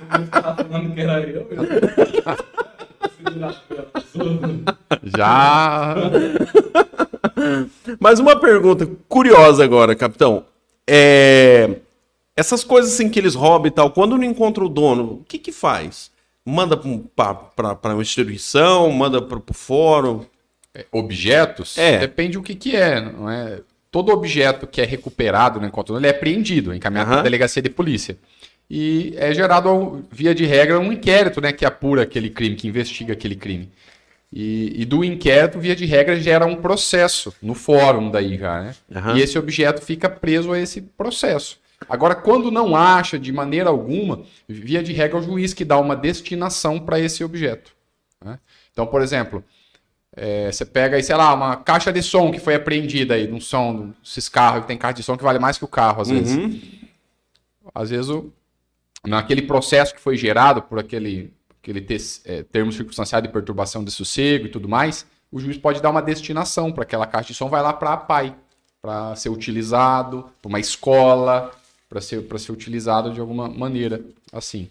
Quando é objeto, é dessa forma, às vezes o juiz encontra uma destinação. E às vezes, quando não tem destinação, é destruído. Se não é uma coisa que não tem destinação, não é nada. O, do- o da, da- da agência aqui, que, que você falou assim que teve a tentativa de furto, logo que eu entrei na PAI, aí mandaram pra lá, que era um maçarico. E ah, o- olha só. um maçarico, pé de cabra, e tinha mais uma marreta grandona, aí mer- é, mandaram pra lá. E tava, tinha uma etiquetinha lá.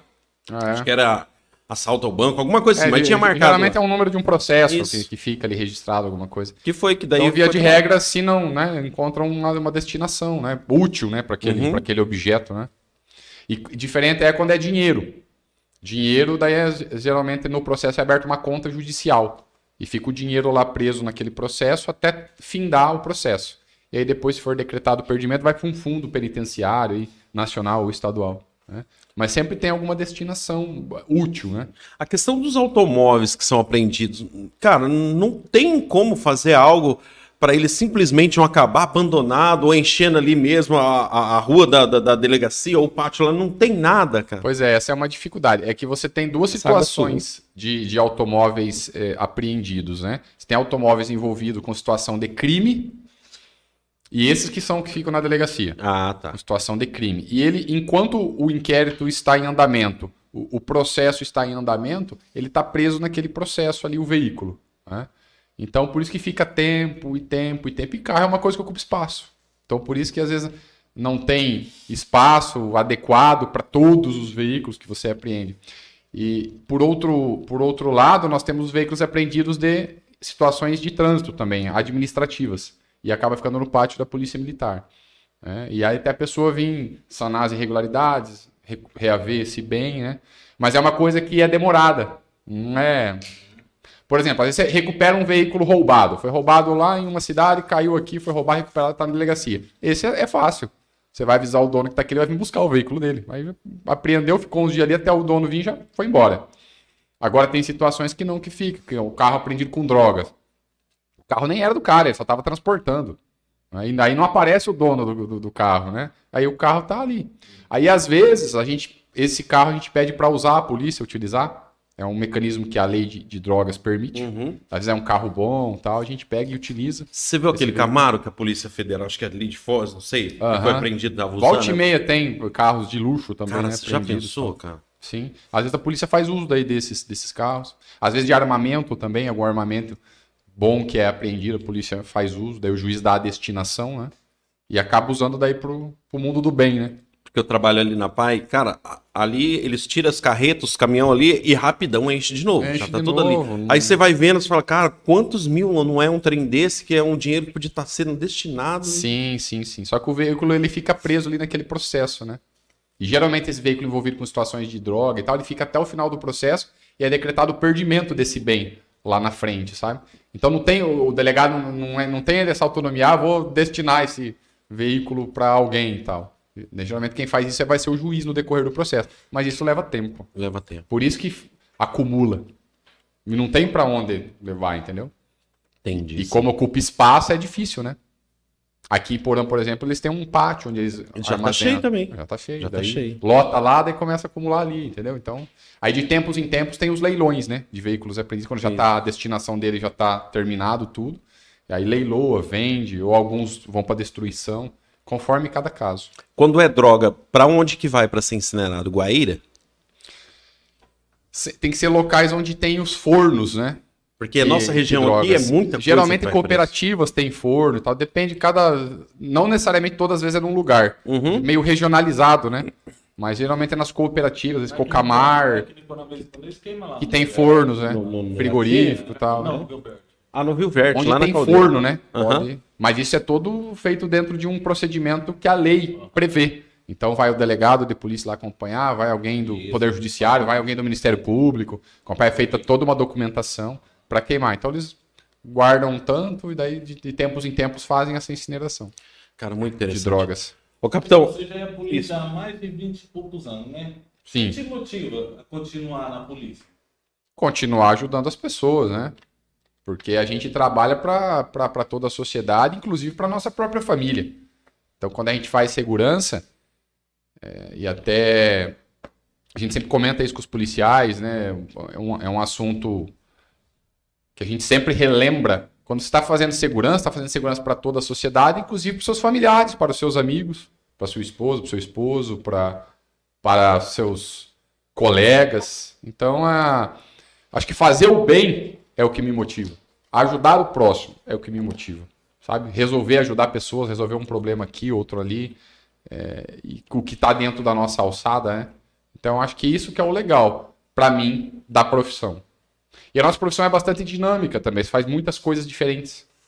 né? Uma hora eu estou aqui, uma hora eu estou numa ocorrência que está prendendo alguém, outra hora eu estou tratando lá com o juiz uma situação, uma hora eu estou conversando com o deputado, outra hora eu estou numa reunião com os meus comandantes.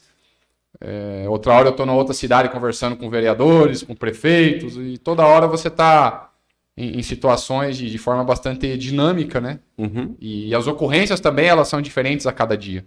Nunca é a mesma coisa. Então isso é legal também, né? Que é um trabalho bastante dinâmico. não se torna né, uma, uma rotina. Não tem nem como. Isso, exatamente. Inclusive nós lutamos para não virar rotina, porque a rotina vai contra o policial. Se virar rotina, ele deixa de tomar alguns cuidados, fica mais relaxado, e a gente não pode acontecer isso. Embora todos somos seres humanos, em alguns momentos acaba, mas a gente luta contra isso, que é para não a rotina não nos nos fazer errar. Erra. Você acha que o policial tem o seu devido valor? É bem valorizado aqui no Porã ou um país afora aí? Rapaz, é, v- vamos lá. Genericamente falando, ge- gera- genericamente no país todo, o país é muito grande. Nós temos 27 estados, mais Distrito Federal. Vamos falar do Paraná. Do Paraná. Vou falar do Paraná. A Polícia Militar do Paraná, eu acho que ela tem uma boa credibilidade junto à população. E a nossa polícia é uma das melhores do Brasil, tá? Em termos técnicos, eu digo, em termos de qualidade de atendimento, em termos de resposta que você oferece para cada situação. Recentemente eu fiz um curso eh, que a gente precisa fazer no posto de capitão, chamado curso de aperfeiçoamento de oficiais. E daí nós temos contato com palestrantes, com experiências de polícias de outros estados. né? Então a polícia do Paraná é uma referência no Brasil. Então eu digo que a polícia do Paraná goza de uma boa credibilidade junto à população. Tanto é que, se você rodar por todos os municípios e tal, quando vem governador, vem, é, o pessoal sempre pede mais polícia, mais polícia, mais polícia. Então se pede mais polícia quer dizer que é porque serve para alguma coisa, porque precisa. Né? Especificamente falando aqui de Iporã, eu acho que a gente tem feito um trabalho ao longo dos últimos anos que gozamos também de uma boa credibilidade. E aí vocês podem responder até pra gente, porque a Polícia Militar está sempre pronta para atender, é, sempre com as portas abertas para atender qualquer situação, qualquer problema. Então a gente, a gente é uma instituição presente, muito presente, e a- o nosso trabalho aqui ele foca em que a gente consiga dar respostas, né? Então eu vejo que a gente tem uma boa, uma boa entrada junto da população. Muita gente nos procura, conversa, passa informação. Isso é sinal de confiança, porque você só passa informação para quem você confia. Uhum. Você troca né, ideias. Então, assim, eu acho que no geral é, o pessoal ainda acredita na, na polícia Na militar. polícia. É. Ou na polícia como um todo, e na polícia militar. Agora aqui no Paraná eu digo que a gente goza de uma boa, de uma boa aceitação junto da, da sociedade. Da sociedade. Essa é a minha percepção como policial. Ô, capitão, é, mandaram um- uma questão aqui, mandaram algumas aqui, eu vou falar pra você uma, achei bem legal. É, o, o que, que você acha da policial digital influencer?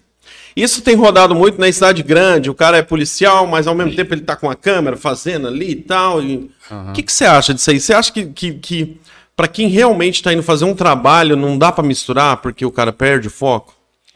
Neverton, essa é uma novidade com a qual nós estamos nos deparando nos últimos tempos, tá? É naquela situação de conflito de gerações. Hoje você pega o pessoal que está entrando na polícia hoje com 20 e poucos anos, que nem eu entrei lá atrás com 18, é um pessoal que já cresceu nessa era tecnológica, nessa era digital. Então já vem com toda essa esses usos, esses TikToks da vida, enfim, tudo isso. Só que nós, como profissionais e técnicos, nós temos que ter alguns limites. Nós temos que ter alguns limites. Usar das ferramentas para o nosso trabalho, isso nos auxilia, nos ajuda. Você manusear Facebook, você divulgar trabalhos da polícia, você falar, prevenir, sabe, de maneira gerar prevenção, dar palestras, enfim. Então você utilizar as ferramentas tecnológicas, buscar informação, deixar canais abertos para o pessoal denunciar. Então utilizar essas ferramentas é importante. Esses casos que fogem um pouco do limite, que o pessoal fica querendo se aparecer e tal, porque nós representamos uma instituição, representamos um Estado, nós somos o Estado. Porque o Estado ele é uma, uma instituição. né? E nós somos o Estado, nós somos do Estado. No nosso uniforme está aqui ó, a bandeira do Paraná. Responsável por manter a lei e a ordem. É, nós somos o Estado. né? Porque o Estado é uma ficção jurídica, ele não é uma pessoa física. Quem compõe o Estado? As pessoas que trabalham para o Estado. Então, nós, policiais, militares estaduais, somos o Estado. Então, você tem que ter alguns limites de comportamento, né? E tanto que a gente já possui alguns regramentos com relação a alguns comportamentos. Alguns militares que se excederam ou às vezes se excedem, acabam respondendo alguma coisa na área disciplinar aí por conta disso e sendo orientados a como se portar, tá? Só que é um conflito de geração. Para o pessoal, vamos supor, da minha faixa etária, ali da década de 80, você não precisa ficar falando isso. Falar, ó, isso aqui não é bom você fazer, meu jovem, porque você é policial, porque isso, porque aquilo. Agora, você pega o pessoal mais jovem, para ele talvez é, tenha, parece uma normalidade, né? Que ele já vem fazendo isso há algum tempo. Só que aqui é diferente, agora ele é policial, agora tem que ter outras responsabilidades e algum cuidado com seus comportamentos. Então, quando eu, eu já me deparei com situações é, semelhantes e que eu chamo o policial e oriento. Falo, meu amigo, ó, é assim. Aí você reza a cartilha, né? Ou você anda assim, ou você vai ter problemas. E às vezes as pessoas daí caem em si, recobram a consciência e, e, e andam conforme a, a, regra, né? Então, assim, né, Everton, tem muita coisa boa nessa questão da tecnologia que nos auxilia grandemente. Agora tem alguns limites que a gente tem que observar, sabe? Não dá para ser assim, ah, agora todo mundo faz, então é, tudo é lindo e maravilhoso. Não, não dá. E na verdade eu Ainda vejo... mais usando farda. Isso, eu, eu acho. Não, é justamente essa a pergunta. Ainda mais usando farda. aquilo- ah, não, nós vamos agora, tem, uma- tem uma ocorrência É, lá, nós não. vamos lá. Ó, nós estamos aqui, quando a Não, ocorrência então, aqui. É, porque, porque quando você está usando farda, está representando o Estado, né?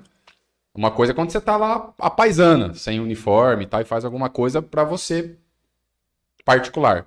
Agora, usando farda, realmente a gente tem que ter alguns cuidados com isso. O, o- E, e tá sendo uma, uma situação nova, isso é novo, é dos últimos anos para cá. E, então, é tudo que é novo, você tem que aprender a lidar e saber tratar. Mas eu vejo mais que é por um dinheiro à parte, sabe? Porque gera muito visualização no YouTube e rende. Também, exato. Eu- eu acho Mas que- a gente não pode usar a instituição para Não, isso. claro, mas eu, eu digo Aí assim, tá, eu né? acho que se não tivesse a questão do financeiro, quase ninguém fazia. É, talvez esse é, o- é o Quase viés, ninguém- né? É, exatamente. Tem a questão de se aparecer, tem a questão financeira. É legal quando você puxa lá no- na internet lá, é, perseguição, a Polícia de São Paulo é a, a, a, a É, Rocan, né? A Rocan, que é com as motos lá em São Paulo. É legal quando você puxa assim, você vê as perseguição do cara e Uhum. tudo. Mas ao mesmo tempo a gente vê que tem uns, por exemplo, igual o Gabriel Monteiro, que entrou no, em várias polêmicas lá. Tem cara que você vê que extrapola, cara. sai Excede, da né? casinha. É, esse é. Sai o legal. Uma coisa, capitão, eu, vejo- é, eu acho assim, ó. Você tem uma câmera aqui, que muita, muitas das polícias têm, eu não Uhum. sei qual que é a, a regra para se ter dentro da cidade ou não, mas é legal quando divulga alguma coisa que você gravou aqui. Agora, a- porque ali faz parte da corporação, ali é da polícia. Sim. E aí foi divulgado por ela. Agora, quando o cara pega uma por conta própria e começa a divulgar e fazer e tal, aí eu acho que Exato, é. Aí ele mistura o particular com É, o público e tal. E daí exatamente. geralmente incorre em algum equívoco, algum erro ali, né? Só que você pode ver que os dois que, mais, que, é, que é mais conhecido no, na- no- Brasil e fez isso, hoje não estão na polícia, que é o, o Monteiro e o policial lá, o, o, o da Cunha. O Da Cunha. Só que eu vejo ainda o trabalho da Cunha mais sério do que o do Monteiro, mas é os dois que já não fazem parte da polícia e tiveram problema justamente por querer seguir esse rumo. Então, exatamente. É porque ou anda de acordo com as regras, ou senão vai ter problemas, entendeu? E às vezes acaba perdendo, né? E, é, perdendo a, a, a profissão, a farda, sendo excluído, né? Enfim, por problemas de comportamento. A, a- Agora falando um pouquinho aqui, é um assunto um pouco mais complicado que a gente também recebeu algumas pessoas aí pediu para falar sobre isso. Capitão, nossa cidade ela tem ela tem algumas mortes, em alguns tempos acontecem. Às vezes vem ali, mata alguns, daqui a pouco tranquiliza, daqui a pouco e, e a maioria, ou 99% ou até 100%, tudo tão envolvido ou com contrabando ou com tráfico de droga e tal. Para a polícia, é muito mais difícil solucionar esse tipo de crime. Porque a gente, a gente- nós moramos aqui na cidade antes, até mesmo de você, e, e a gente sabe que ali Estrada Brasília é um ponto de desova, né? Estrada de Brasília ali matou o cara, é pra lá que leva, leva pra lá pra matar. É muito difícil por levar numa estrada ou por, por ser por ter outras coisas por trás. O que que acontece que quando ocorre a morte assim, é difícil ter uma solução ou ter alguém Né, Everton, assim, ó, só pra gente entender um contexto. Todo esse período que eu estou aqui, que já vão aí para oito anos, a gente tem cinco ou seis mortes ao ano. Só pra você entender. Tá dentro da média nacional, considerando a população.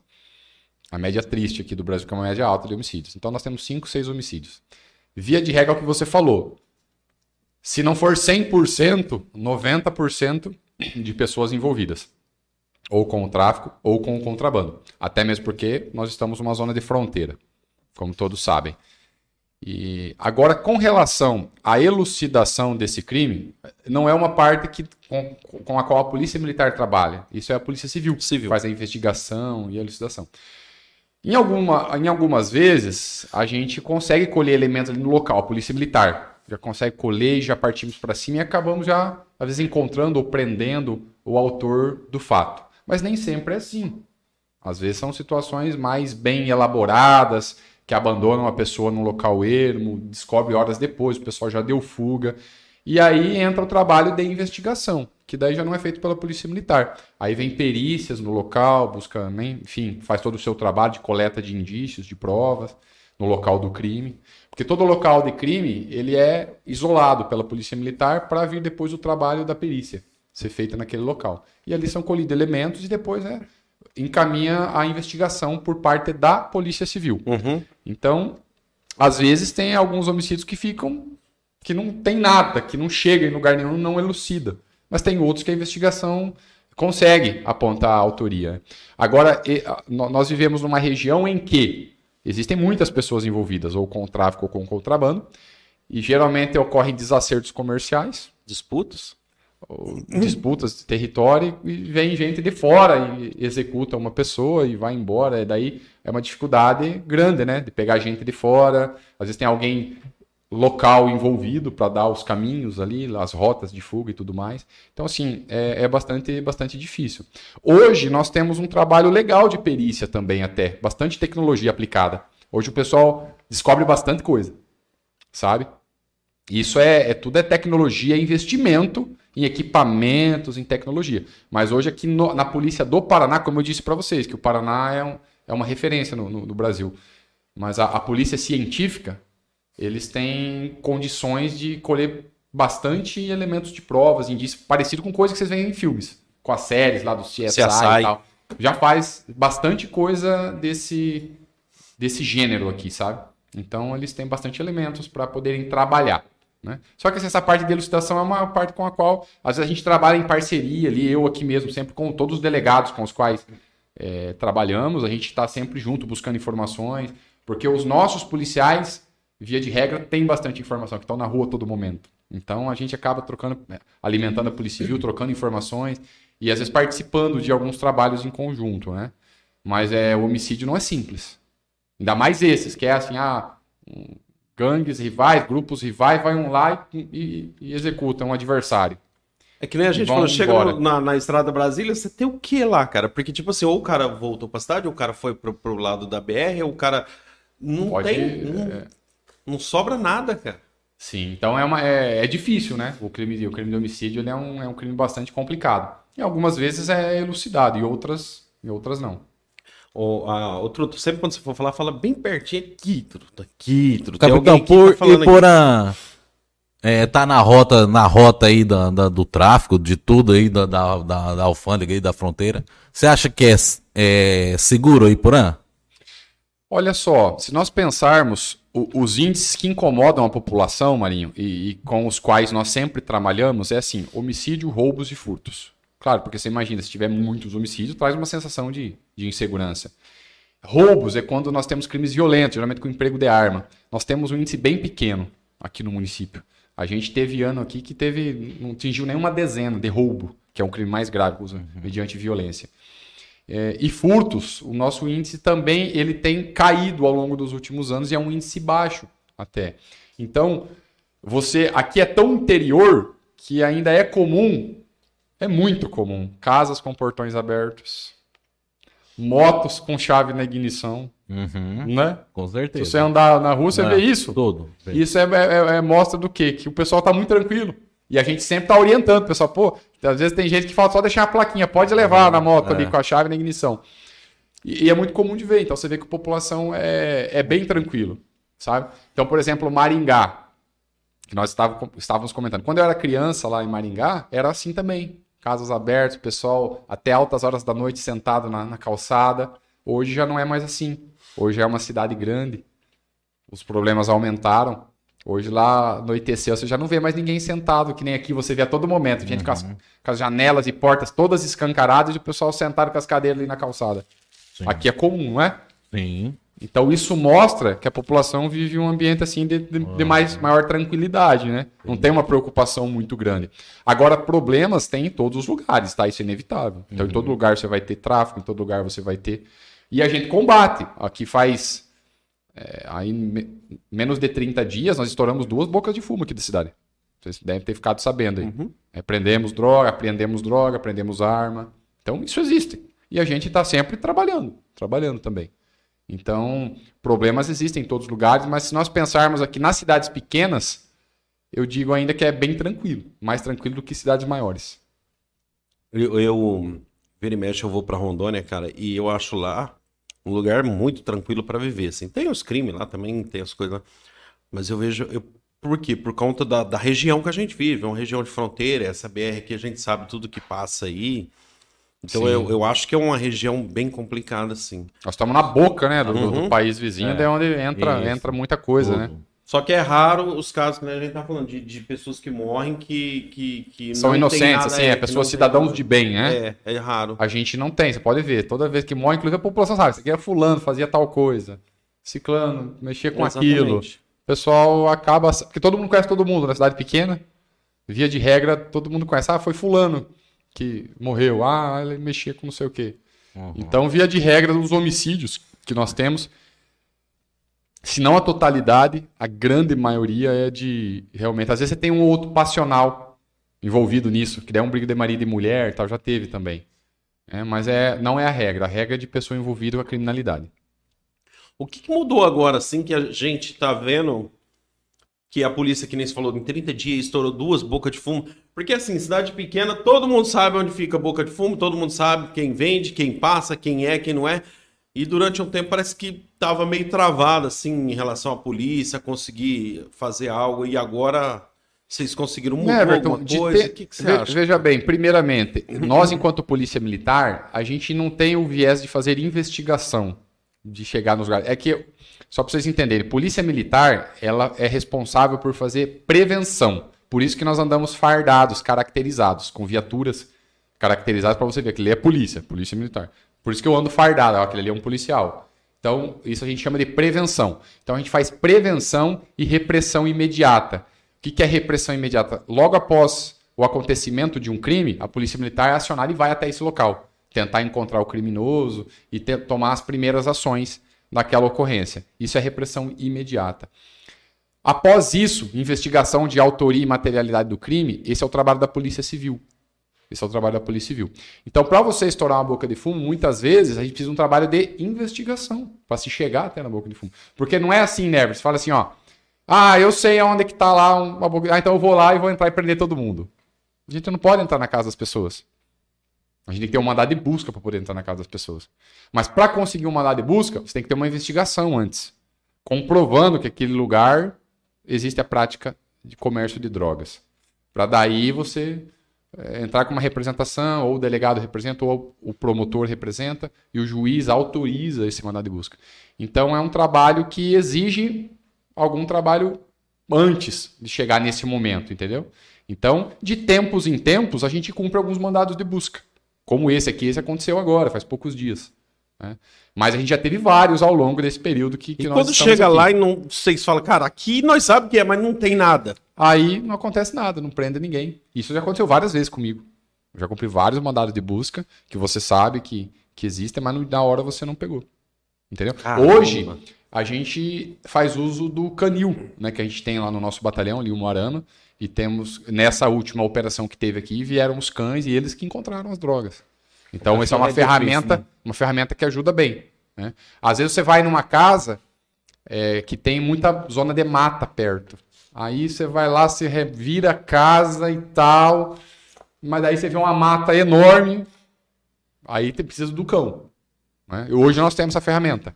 Então isso é um, é um, é um auxílio fantástico para o trabalho Mas policial. em Porã tem um cachorro? Não, nós temos em Umarama, Umuarama. na sede do nosso batalhão. Aham. Aí quando a gente faz uma operação aqui em Autônia, em Pérola, aí a gente Aham. aciona e o canil vem né, dar esse apoio. E daí é show de bola. Aí o cachorro ele É encontra. difícil errar, né? aí o cachorro encontra. Aí é legal. O que, Então, que você acha do, do cidadão ter uma arma dentro de casa? Rapaz, é uma situação polêmica, né? Por muito tempo a gente viveu aqui no Brasil a questão do desarmamento, né? Então o governo trabalhava com essa ideia do, do desarmamento. E trabalhou, a gente. O Estatuto do Desarmamento, quando ele foi criado em 2003, ele veio com esse enfoque, para desarmar a população. Né? É, alguns argumentos, porque assim, todo. Você tem que observar dos dois lados. O desarmamento, assim, ah, para aquele cara que é estouradinho no trânsito, não tá com uma arma, porque se ele brigar no trânsito, ele vai sacar a arma e vai fazer uso. Ah, pro cara não tá lá no boteco e tá armado, daqui a pouco dá uma briga e ele usa a arma. Então esse é um argumento. Por exemplo, porque se você falar para todo mundo andar armado, você pode aumentar o índice de ocorrências, porque vai ter pessoas despreparadas para fazer uso da arma que vão poder gerar situações que não aconteceriam se elas estivessem desarmadas. Então esse é um argumento, tá? Por outro lado, aí vem, nos últimos anos, a gente é, tem sido feito um trabalho do governo para possibilitar que mais pessoas tenham arma. Por quê? Para sua defesa própria. Sua família. Para sua defesa própria. Aqui Porã nós tivemos um caso, já faz alguns anos, em que um morador possuía uma arma Sim. legalmente Aham. no interior de sua casa e Matou dois. o pessoal veio, matou um e o outro ele feriu. O pessoal veio para roubar uma caminhoneta e ele tinha arma e ele fez uso da arma. Um tombou no local e outro ficou ferido, foi socorrido. Então é para esses casos, né? Então eu acho que a pessoa, desde que capacitada para isso, porque não é qualquer um que pode ter arma. Não. Ele tem que fazer um registro lá na Polícia Federal, tem que fazer alguns cursos, eh, algumas provas psicotécnico para ver a capacidade psicológica de manuseio de arma de fogo, para daí sim ele conseguir um registro lá na Polícia Federal e ter a sua arma para sua autodefesa. Então, eu acho que isso é interessante, o cara ter a arma, porque daí os bandidos sabem que ó, pode encontrar alguém armado também, então tem esse efeito e a pessoa pode se defender. Né? Agora, você, se a gente falasse, não, seria bom todo mundo andar armado? Acho que não. Porque daí geraria problema. Você imagina que cada briga todo mundo tivesse armado. Cada discussão de trânsito que tem, volta e meia tem. Os caras com- cometem homicídio no trânsito. Sim. Porque brigam, um fechou o outro e tal. Hoje o povo tá muito nervoso nesse mundo acelerado que a gente vive. Então, eu acho que nem num extremo nem no outro. Entendeu? Entendi. O- o- os meninos do, do, do clube de tiro, eles estavam aqui semana passada falando, né? O, o, o José e o Hernani estavam falando sobre isso. falando sobre a questão do armamento, do psicológico, do... falou assim, cara, é quase igual tirar uma carteira, tem todas as exigências, exigências não é qualquer um que vai Não é chegar só querer e comprar teu dinheiro, não, eu quero, vou comprar aqui uma pistola, um revólver, não que é o assim. povo achava que na política, né, ia ser assim, ah, o Bolsonaro vai liberar, agora vamos, ah, eu me vi uma maçã aí, um 38. É, exatamente, não, não é isso, né? Ele facilitou a aquisição de armamentos, né? Mas é bem complicado. Ô, capitão, estão perguntando aqui a questão do. A questão da licitação para armas da Polícia Militar. Porque acham, às vezes, que é muito injusto combater o crime com as armas que se tem. O que, que você acha sobre isso? Olha só, né, Everton, isso tem evoluído bastante ao longo do tempo. Como eu disse para vocês que a polícia evoluiu muito nessas últimas duas décadas aí que eu tenho né, de trabalho já. É, hoje, para você analisar, o que acontece? É, é errado, o pessoal faz a seguinte análise. Acontece um crime, tem alguém com um fuzil. Aí eles falam, ah, a polícia não tem fuzil, não tem arma à altura. A polícia tem fuzil, só que não tem como todo policial fi- ficar andando de fuzil. O fuzil não é uma arma urbana para você andar. O policial nosso que faz rádio patrulha, que é a dupla que está lá na viatura para fazer o atendimento, ele usa arma de porte, arma pequena, porque ele, ele tem que manusear, volta e tem que guardar a arma, e tem que embolar com alguém fazer uso da força. Ou ele tem que entrar numa residência em que ele, se ele está com um fuzil, uma arma longa, é mais difícil para ingressar em ambientes confinados. Então, cada tipo de arma tem algumas finalidades, entendeu? Agora, por exemplo, nós temos sofrido nos últimos tempos essa questão do pessoal que faz os roubos a bancos, é, que a gente chama às vezes de domínio de cidades em alguns locais, e eles andam de fuzil, N pessoas. Por conta disso, é, nos municípios até pequenos, aqui nós temos fuzil. Aqui nós estamos num município pequeno, num extremo do estado. E isso tem no estado do Paraná inteiro.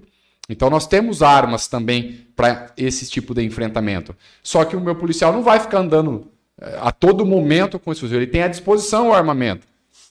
Então às vezes fica na viatura acondicionado ou está no nosso aquartelamento acondicionado para usar em determinados momentos. Entende? Então hoje é, é falsa essa afirmação ah, que os bandidos têm armas melhores do que a polícia. A polícia tem armas top. Nós temos armas com as melhores miras, miras ópticas e tal, nos grupos táticos. Nós temos armamento de ponta também. Só que não, não adianta o meu policial aqui da rádio patrulha do atendimento aqui ter esse tipo de armamento. Entendeu? Então, assim, mas isso é dos últimos anos, tá? Fuzil era uma coisa que não tinha em todo quanto é lugar.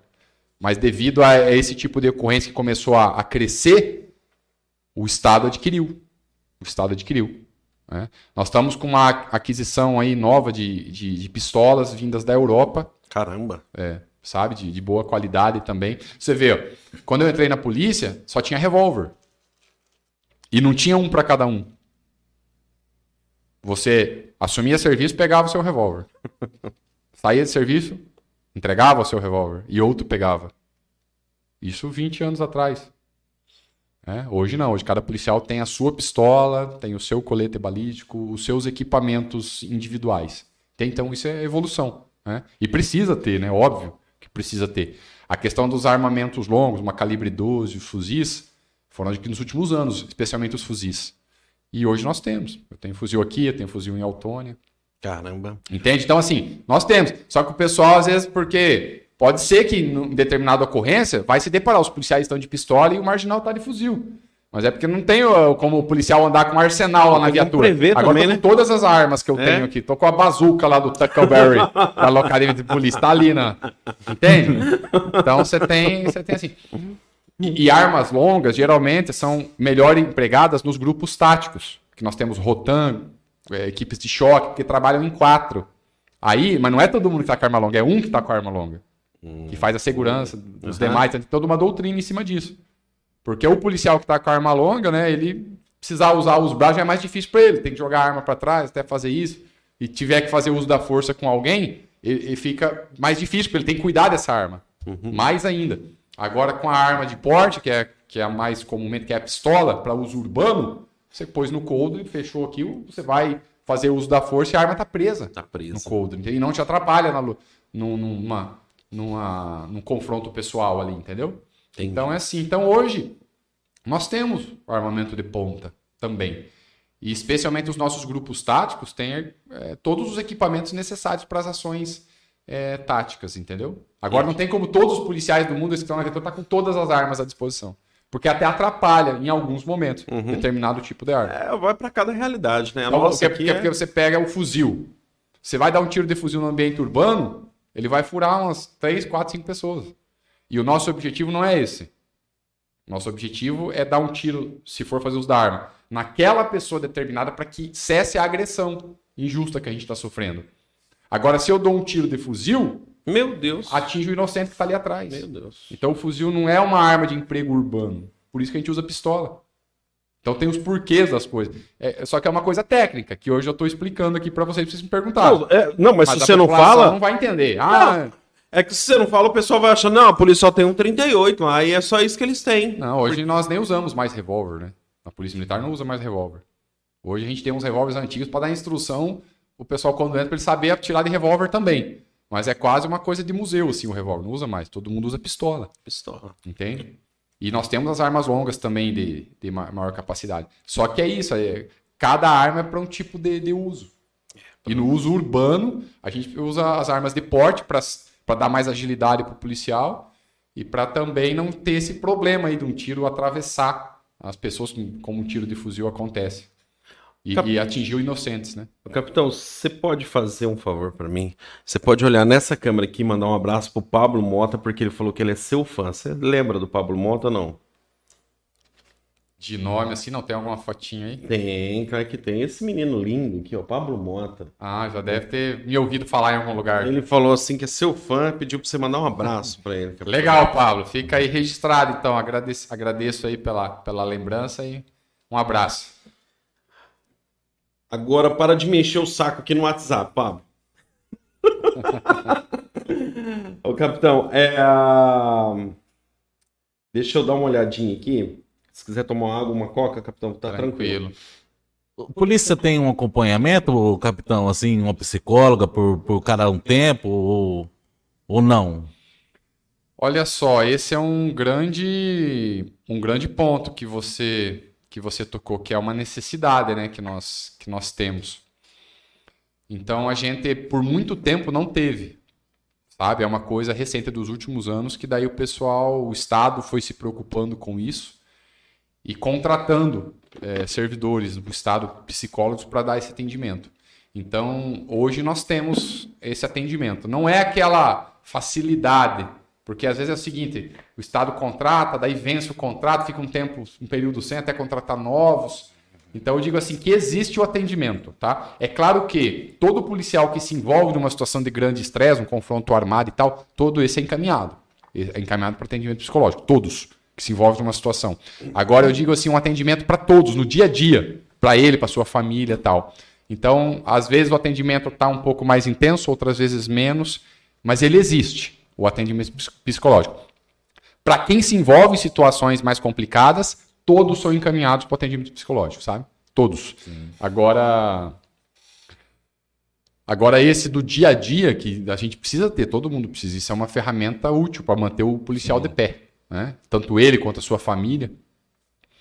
Porque a família é importantíssima nesse contexto, né? Você vai encontrar um, um, um cara saudável ali emocionalmente e tal, porque ele tem uma família por trás. Isso. Entendeu?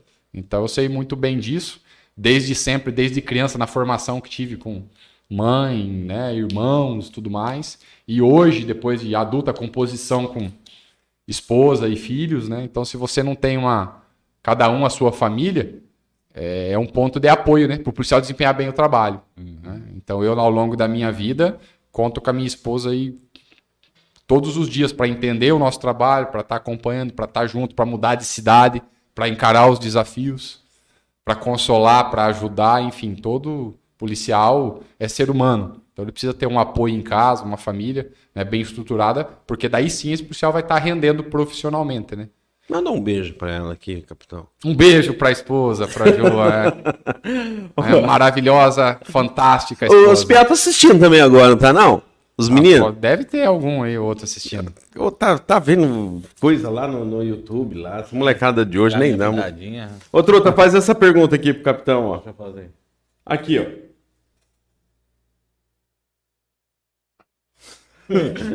Você, capitão, o cara passar perto de uma roça de milho aí, pegar umas espiguinhas, é roubo?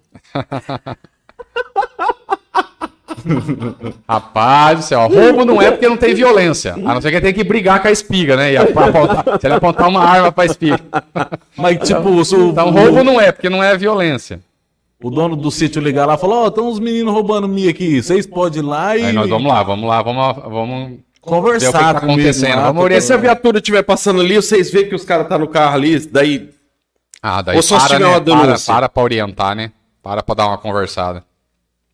Agora, é claro, às vezes é uma coisa em outra, ninguém vai encaminhar ninguém É. por isso, um- por um, milhinho, né? É, um pouquinho outro. o, o seu pai já entrou. Já, ele já levou Viu? você. Mas é furto. É furto. É, É uma furto. coisa alheia. Você tá subtraindo uma coisa alheia, não é sua. É furto. Você já roubou milho, Trota? Nossa. Já, então. Ixi, Maria. Essa semana. O cara tá caçando um jeito de ser algemado aqui, ó. Tá querendo ganhar um pouso lá na delegacia. Aí eu tô falando. Mas desculpa de toda, a minha mulher tá grávida e queria comer só um cozidinho. Ah. Todo mundo dá essa desculpa quando é pego. Tá querendo ganhar um pouso gratuito ali, né? Aí, tô Pouso e falando- comida. Foi por causa de milho, cara. Por causa de milho. Ô, capitão, alguma palavra para incentivar, ah, incentivar os jovens tanto a sair da vida, a não entrar, na verdade, nessa vida do crime? Porque a gente vive numa, numa região onde algumas coisas ilícitas elas iludem muito os jovens, sabe? Que vê um andando de carro bom pra cá, outro ali, ban- esbanjando aqui, e eles acham, cara, essa é a vida que eu quero. Alguma palavra, assim, pra essa molecada que tá. que, que pode acabar indo pra essa caminhada, e também uma, pra, uma palavra pra, pra que eles possam ingressar e um dia ser um policial, um capitão. Olha só, pessoal, a nossa vida ela é feita de escolhas. Todo momento nós tomamos decisões, decidimos sobre o que fazer, o que não fazer, escolhemos o que fazer, ou não fazer. Todos nós temos compreensão do certo e do errado, ok? Todo mundo sabe que está fazendo certo. Se ele está pegando uma a, a menor criança, se ele pegar uma coisa que não é dele, ele pode até fazer, mas se você perguntar para ele se é certo ou errado, é errado. Ele vai saber, desde criança. Então, assim, o que dizer para um jovem que hoje talvez esteja com 13, 14, 15 anos e tá vendo lá um amiguinho usar o tênis de marca, comprar o perfume mais caro, a roupa de marca e tudo mais. Ah, toda decisão tem consequência. Toda decisão tem consequência. As consequências de quem ingressa no mundo da criminalidade, cadeia, cemitério. O menino que nós conversamos agora há pouco lá, que era aqui da cidade, que nós tentamos ajudar e tal. Para onde que ele foi parar? Cemitério. Então, assim, uma hora ou outra vai ser pego. Quantos desses que vocês que podem estar nos ouvindo agora vêm andando de carrões? Aí quando você vê, chega uma notícia: Fulano foi preso com o carro cheio de droga lá em São Paulo. Está preso lá até hoje. E daí? Escolhas e consequências, decisões e consequências. Então, o mundo do crime, num primeiro momento, ele pode iludir. Pode trazer dinheiro, pode trazer conforto, pode trazer bem-estar, pode trazer um carrão, uma moto, uma casa, uma viagem, pode trazer.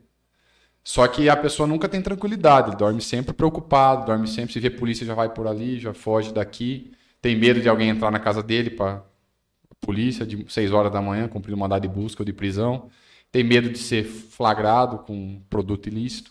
Então, aí é a análise de cada um. Compensa morrer cedo? Compensa ficar preso? Para mim não compensa. É, então, é muito preferível você ser um cidadão do bem, você ser um cara trabalhador, você procurar estudar, procurar ter uma formação, procurar ter um emprego, sustentar a sua família dentro das suas possibilidades, né? dormir tranquilo todas as noites, envelhecer, não é? Eu quero envelhecer, eu quero viver o máximo que eu puder aqui Criar os filhos. criar os filhos, ver os filhos crescer. São escolhas. Nesse confronto que nós citamos lá na Vila Ipiranga, tirando esse menino que morreu, tinha um outro menino que foi baleado. E que eu prendi ele aqui na cidade várias, umas duas oportunidades pelo menos, e conversei em N oportunidades. E ele ficou um tempo trabalhando, quietinho, depois voltou a se envolver em criminalidade. Aí foi lá, foi baleado e tá preso. Tá preso até hoje. Eu, esse daí eu conheci, trabalhei com ele, cara. Tinha visto ele uns dias antes, aí quando eu vi lá, eu falei, cara, não acredito, velho. Ele, ele tava trabalhando por um período e acho que estava afastado do mundo da criminalidade.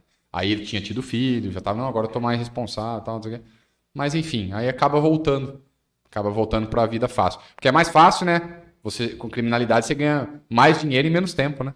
Faz pouca coisa e ganha dinheiro. Diferente de um trabalhador, que a gente trabalha bastante? Só que a gente tem a consciência tranquila, anda de cabeça erguida, não fica fugindo de ninguém. Então, e outra, nós temos que fazer o bem, né, pelo mundo, temos que ser pessoas boas para ajudar o mundo de alguma maneira. O cara escolher pelo caminho errado, uma hora vai ter uma, vai ter uma dessas consequências. Porque hoje você vê o cara andando de carrão e tal, mas vários desses você já viu caindo a casinha dele também. Né? Então, assim, tudo que a gente vive, e eu falo para o jovem né, que estiver nos ouvindo, aí, o, o que nós vivemos é fruto das nossas escolhas. Então, jovem, o que você vai viver amanhã, ó, hoje eu tô com 40 anos, embora não pareça, eu tenho cara de novinha. não pareça, com 41 anos. O que eu vivo hoje é consequência de decisões que eu tomei lá na minha adolescência. Escolhi entrar na polícia, escolhi estudar, escolhi entrar numa determinada carreira, escolhi me esforçar, escolhi servir uh, o próximo. E eu estou aqui hoje, fruto do que eu escolhi lá atrás, das sementes que eu plantei lá atrás. Né? Então, é, plantem boas sementes. Se você entrar no mundo da criminalidade, é, cadeia ou cemitério, esses são os destinos. Pode durar mais ou menos tempo para chegar nesses destinos, mas vai chegar, não tem como. É, o, o, bandido ele não aposenta, entendeu? Não vai lá nesses aposenta com, por idade, não aposenta, ele morre antes ou é preso antes, não, não aposenta. Então, aí fica qual que é a escolha mais inteligente a fazer. Aí fica a critério, cada um tem o seu livre-arbítrio, né? E, e adota o... as suas escolhas. E o duro, capitão, se o cara chega a morrer depois que ele tá nessa vida, ele é casado e tem filhos, cara, ficou, Acaba ficou a esposa a família e os filhos, toda, né? Cara. Então, assim, acho que as pessoas têm que pensar, porque todas as escolhas têm consequências. E é assim a vida da gente, não tem como fugir disso. Hoje você é fruto do que você escolheu ontem. E amanhã você vai ser fruto do que você escolheu hoje. E assim vai andando. A vida é feita de escolhas e decisões. E esse mundo não é feito de parcerias, é feito de nego passando perna em nego. Hoje o cara tá ali com você fazendo alguma coisa, amanhã ele tá tirando as suas costas. Exatamente. É Porque não são pessoas do bem, pessoas não. boas, pessoas com caráter, com valores, não são. O dinheiro são, tá acima de são tudo. pessoas do momento ali, né? Parecem seus amigos e tal, mas é se você estiver rendendo para eles. Então, da mesma forma, Never, que essas pessoas veem, como você disse aí, se iludem né, com, às vezes, esse, essa questão financeira de alguns, mas olhem também os tombos, as prisões, as mortes dessas de pessoas de, desse estilo de vida. Aí, meu amigo, aí é a escolha de cada um. Não me parece inteligente escolher esse caminho da criminalidade. Eu tive problema com droga, vai fazer acho que 10 anos que eu parei e tal. E uma coisa que eu vi muito: dono de boca de fumo ficando viciado naquilo que ele vende, e outra coisa, o cara não tem paz, porque ele fica a noite inteira naquela correria, ele acaba envolvendo a família dele naquilo ali. Ou senão ele vai preso e tudo aquilo que ele conquistou ele perde. Acaba perdendo, gastando com advogado e tudo mais, enfim. Só vem perdas depois, né? Só vem perdas, perdas depois. E você imagina você sendo preso, seu filho vendo você ser preso, ou vendo você ser morto, enfim. Aí é filho que cresce sem o pai. Aí cresce uma criança desestruturada, sem aquela família, né? Então são problemas graves que geram no entorno de tudo isso, né? Então, poxa, que todos os jovens aí possam partir para um caminho do bem, né? Um caminho de procurar estudar, procurar ter um emprego, procurar ter uma profissão, né? Porque o mundo está aí para todo mundo. E hoje o conhecimento está bem acessível para todos, né? Qualquer um que seja esforçado, ele consegue estudar, consegue se formar, consegue fazer uma faculdade, enfim. Hoje é, tem que ter vontade, tem que querer, né? Deixa eu. Caramba, deixa eu ver. Qual que é a loja do, do, do Dionor ali mesmo? Como que é a loja lá, ô José? A loja do Dionor ali, o pessoal da Movari. Manda um, manda um abraço pro Dionor aí, do pessoal da Movari. Um abraço aí pro pessoal da Movari, Dionor aí. Movari é loja do quê? Loja de roupas. Loja de móveis. Loja de móveis. Fica onde? Fica ali na avenida, no calçadão. Mas é malandro. Do lado do Banco do Brasil. Do lado do Banco do Brasil, no, um no abraço calçadão. Um abraço aí. Queria mandar um abraço aí também, pô, a, a equipe do São Leopoldo lá, minha, minha equipe de serviço. É, o, o, o Bruno, o Bruno tá lá. Rosivaldo, o Rafa, Ah. esses camaradas aí. E uns ou outros aí que esqueci. Cara, eu tenho dois vizinhos lá. É o, é o como que chama meus vizinhos lá? Fa, o Fa, Fa, Fabião? Fabião? Aquele é- e a Fábio. esposa é polícia. É o Fábio.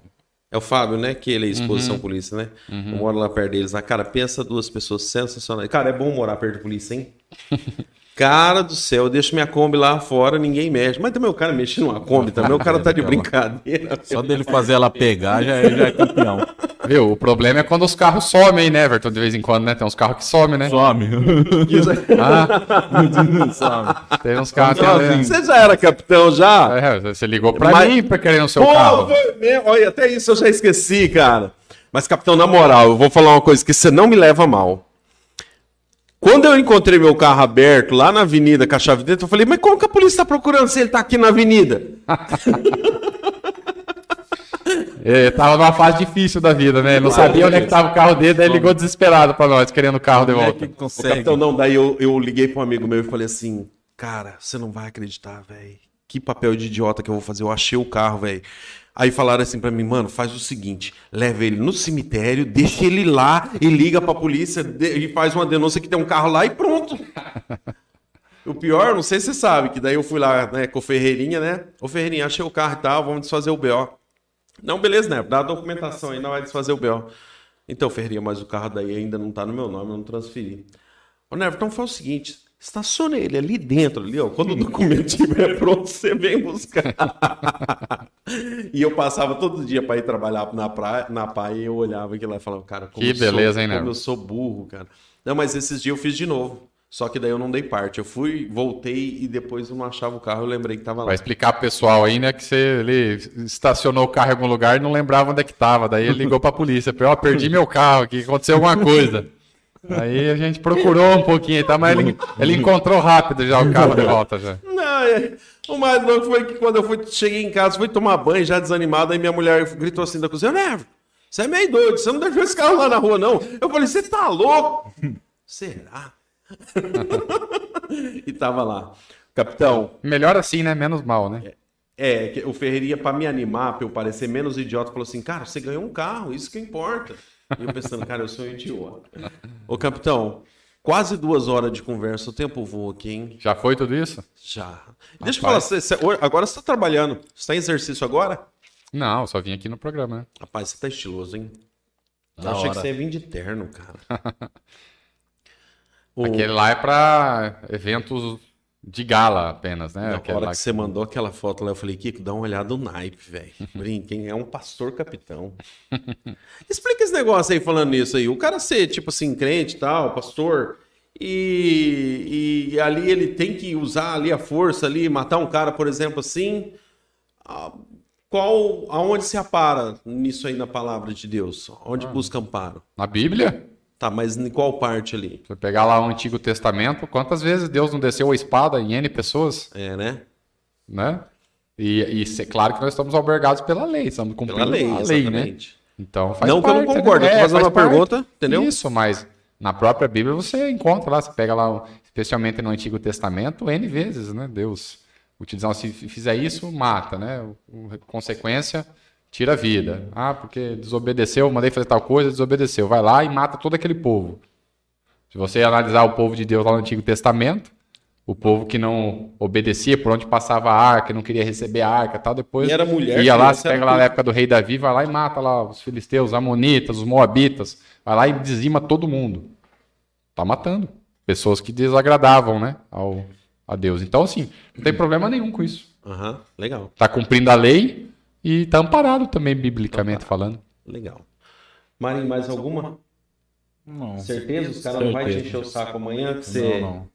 Não vai não. O, o, o, o Juninho mandou aqui uma pergunta aqui, capitão, mas ela é bem teórica.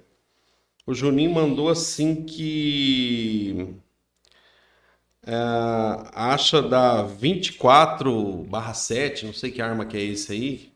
Ela é uma arma que o governo mandou para a polícia que tem fama de dar problema e pane. Você sabe alguma coisa sobre isso? É, é, a arma que nós mais utilizamos, que ela é de uma determinada marca né, nacional e ela realmente ela, ela tem um índice maior de, de apresentação de problemas. Por isso até que elas estão para ser, serem substituídas por outro modelo. Agora sim, todo equipamento apresenta problemas, é natural, é igual um equipamento eletrônico, a arma tem todo um mecanismo e todo um equipamento. Então, assim, é, a polícia faz aquisições, o governo faz aquisições, né? às vezes de veículos também, entendeu? Como determinado tipo de veículo dá mais problema do que outro. Então, todo e qualquer equipamento. Agora, realmente, a, a, o modelo da arma, que é uma pistola Taurus modelo 24/7, ela é uma arma que está sendo bastante questionada por terem N episódios de, de problemas. Né? Por isso que a Polícia Militar está adquirindo outra, de origem italiana. Agora, está para. Acho que esse ano ainda a gente deve receber esse armamento novo, né? Mas a arma é, é assim, tem várias marcas, igual carro, modelos, uhum. marcas e modelos, né? Alguns apresentam mais problemas do que outros e tal. Mas tanto está demonstrado que ela realmente apresenta um problema um pouquinho a mais da conta, que vão ser substituídas. Show de bola. Capitão, quer mandar mais um abraço para alguém aí do... trabalha com você na polícia, parente, agiota, é... para qualquer um aí. Rapaz, registrar um abraço aí para quem estiver me assistindo da minha família lá, né? Minha mãe deve estar assistindo, meu irmão, minha Maringá? irmã, meu cunhado. É Maringá, Curitiba. Não, mas enfim, eles. Ah, tá, eles são de lá então. É, minha mãe é Maringá, meu irmão Curitiba, minha irmã, meu cunhado, enfim, sobrinhos. Mandar um grande abraço lá o pessoal lá em casa, né? Minha amada Jusileia, o Joãozinho, que deve estar assistindo, a Maria, pequenininha. Um grande abração. O papai daqui a pouco já chega aí. E um abraço também a todos os colegas, às vezes, né? Militares que estão nos assistindo também. Obrigado por, por estarem acompanhando, né? São os nossos colegas do, do dia a dia, né? Que fazem a gente alcançar resultados. E agradecer aos parceiros também, né? Temos amigos, pessoal do futebol e tal. Sempre tem a gente. E nós vamos pra final, outro, né, né, capitão? No veterano e no Opa, livre. se Deus quiser. Já estamos na semi, mais um joguinho, estamos na final. Mais uma disputa de título. Quem que é Júnior Francelino? Ah, esse é o. Você sabe por quê? Ele falou ah. aqui, ó. Pergunta pro capitão por que ele só faz gol embaixo da trave. É que ele tava, acho que no último jogo que eu fiz um desse, aí ele acha que eu só faço desse. Ele só tava nesse dia. Ele só tava ah. nesse dia. Viu? Esse aí é meu parceiro, ele joga bola, daí eu falo pra ele jogar pra mim pra eu fazer é gol. De Não, Não, é de Moarama. Ah, tá. É um amigo nosso. Fica tranquilo, Francelino. Um dia você vai chegar nesse nível de fazer só debaixo da trave, que é muita experiência de posicionamento, entendeu? Explicar pra ele, né, Marinho? Oh, é o posicionamento, tem que estar no lugar certo, certo na hora certa. Na hora certa. Não, Nós somos campeões eu tiro torneio lá da polícia lá em Moarama, jogando futsal. Ah. Era meu parceiro, deu um monte de bola pra fazer gol. Mas é, é uns anos atrás, dois anos? Semana passada. É? É, semana passada Nesse... ele tava dando um showzinho lá do futsal. Esses torneios que tem, vocês podiam combinar assim, ó, quem, sei lá, cada gol que o cara fizer, vai doação de bola, tênis aí pra instituição, alguma coisa assim, podia fazer aí, capitão. Tá igual os profissionais, você quer, né? É, ué. Os profissionais o... fazem duas Não, mas o Duqueiroz ganhou quinhentão, deu um passe lá pro, pro, pro Roger Guedes, pô. Ganhou quinhentão? Quinhentão. Quinhentão. Não, quinhentos reais, né, truto? Ganhou 500 reais, deu um passo. Cada passo que o Roger Guedes ganhasse, ganha 500. É? Aí, capitão, você por uma dessa aí, ó, cada passo que eu ganhar, eu dou uma chuteira. Tem que arrumar outro patrocínio, então, pra bancar, né? Mas quando for, vem aí, vem aí que nós vai correr atrás, nós vamos patrocinar esse trem também, tá? Tem que, pode, arrumar, pode tem que arrumar, arrumar, o patrocínio, então, pra esse Pode negócio, falar, aí. fala assim, ó, o pessoal do podcast patrocina nós aí, nós vamos patrocinar vocês lá. capitão, deixa eu só arrumar esse trem aqui. É... Ah, José, parou de novo, velho. Aí, ó, todo equipamento dá problema, é, tá vendo? É, mas é- acontece. É, é acontece. Você não vai falar nenhum. As melhores famílias. Falar de quem? De patrocinador? Eu vou falar patrocinador nada, não. Já tá passando aí na televisão, nem ligo. Alex A3 Ah, não. Se quiser patrocinar, continua patrocinando. Se não quiser também, pode parar.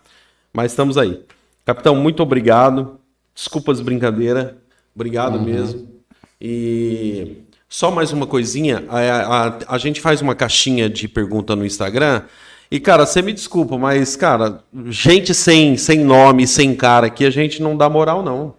O cara foi lá, criou um Insta fake pra ofender e tal. Não, a gente não dá moral, tá? Seja pelo menos homem de, de, de, de, de mostrar quem você é, sua cara lá, e a gente vai falar, tá bom? De fora disso aí a gente não vai, não. É uma falta de respeito aqui. Capitão, muito obrigado pela parceria, obrigado por estar aqui.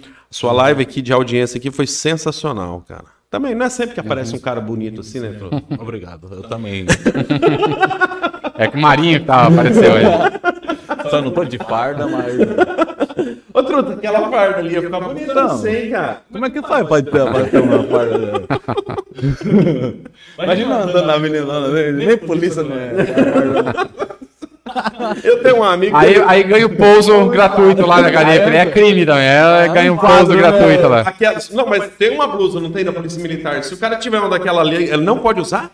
Não, nada que tenha símbolos oficiais Cara, eu não pode. conheço um cara aqui na cidade que usa, velho. não, né? Se tiver o símbolo, né? O Isso, símbolo Sempre oficial é. Escrito polícia militar. Não, não pode. E adesivo assim no vidro do carro, que às vezes tem alguma Ah, isso, coisa. isso, tem- isso aí não Isso tem problema. pode, né? Aham. Isso aí não tem problema. Aquela carteira falsa lá. Eu sou da polícia, você abre rapidão assim. É, aí é crime. É usar, fazer uso falso, né? Documento. Legal. Capitão, a gente agradece demais a presença aqui. Obrigado de todo o coração mesmo. O Kiko queria estar aqui, mas ele foi para um, pra um encontro lá da, da igreja. E aí o Aham. Marinho veio substituir ele E aqui. aí, sem saber de patrocínio, nada, aí me jogaram aí. Mas a gente vai chamar para uma próxima, prepara lá. Ainda mais um dia que der um tiroteio aqui na cidade, no outro dia nós te chamamos. Rapaz do céu, aí dá, dá- dá um dia eu descansar, pelo menos, né? Não, Neverton, a gente agradece aí a oportunidade, né, de ter sido convidado por você. Já faz algum tempo que a gente vem tentando, né, ajustar. Às vezes não conseguimos ir por causa também que é uma correria. Uma hora tô viajando pra lá, pra cá, é um curso aqui, uma situação lá.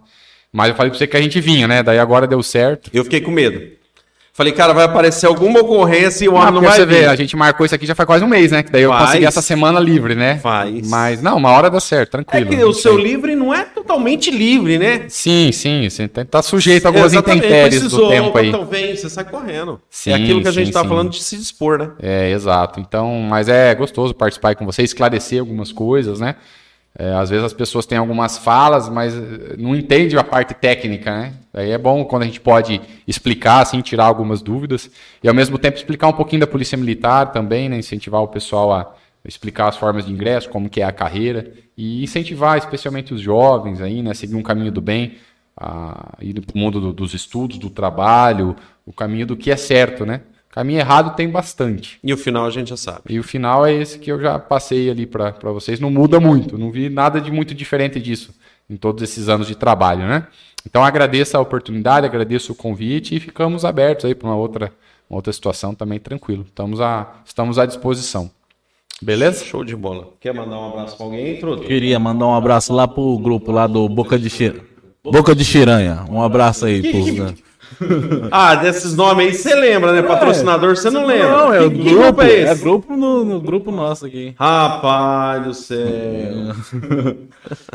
então tá bom. Manda um abraço pra, pra, pra Cássia, pra Júlia. Pra Cássia, um abraço pra minha esposa, pra, pro, meu, pro meu piá que tá assistindo lá em casa lá e pra minha filha.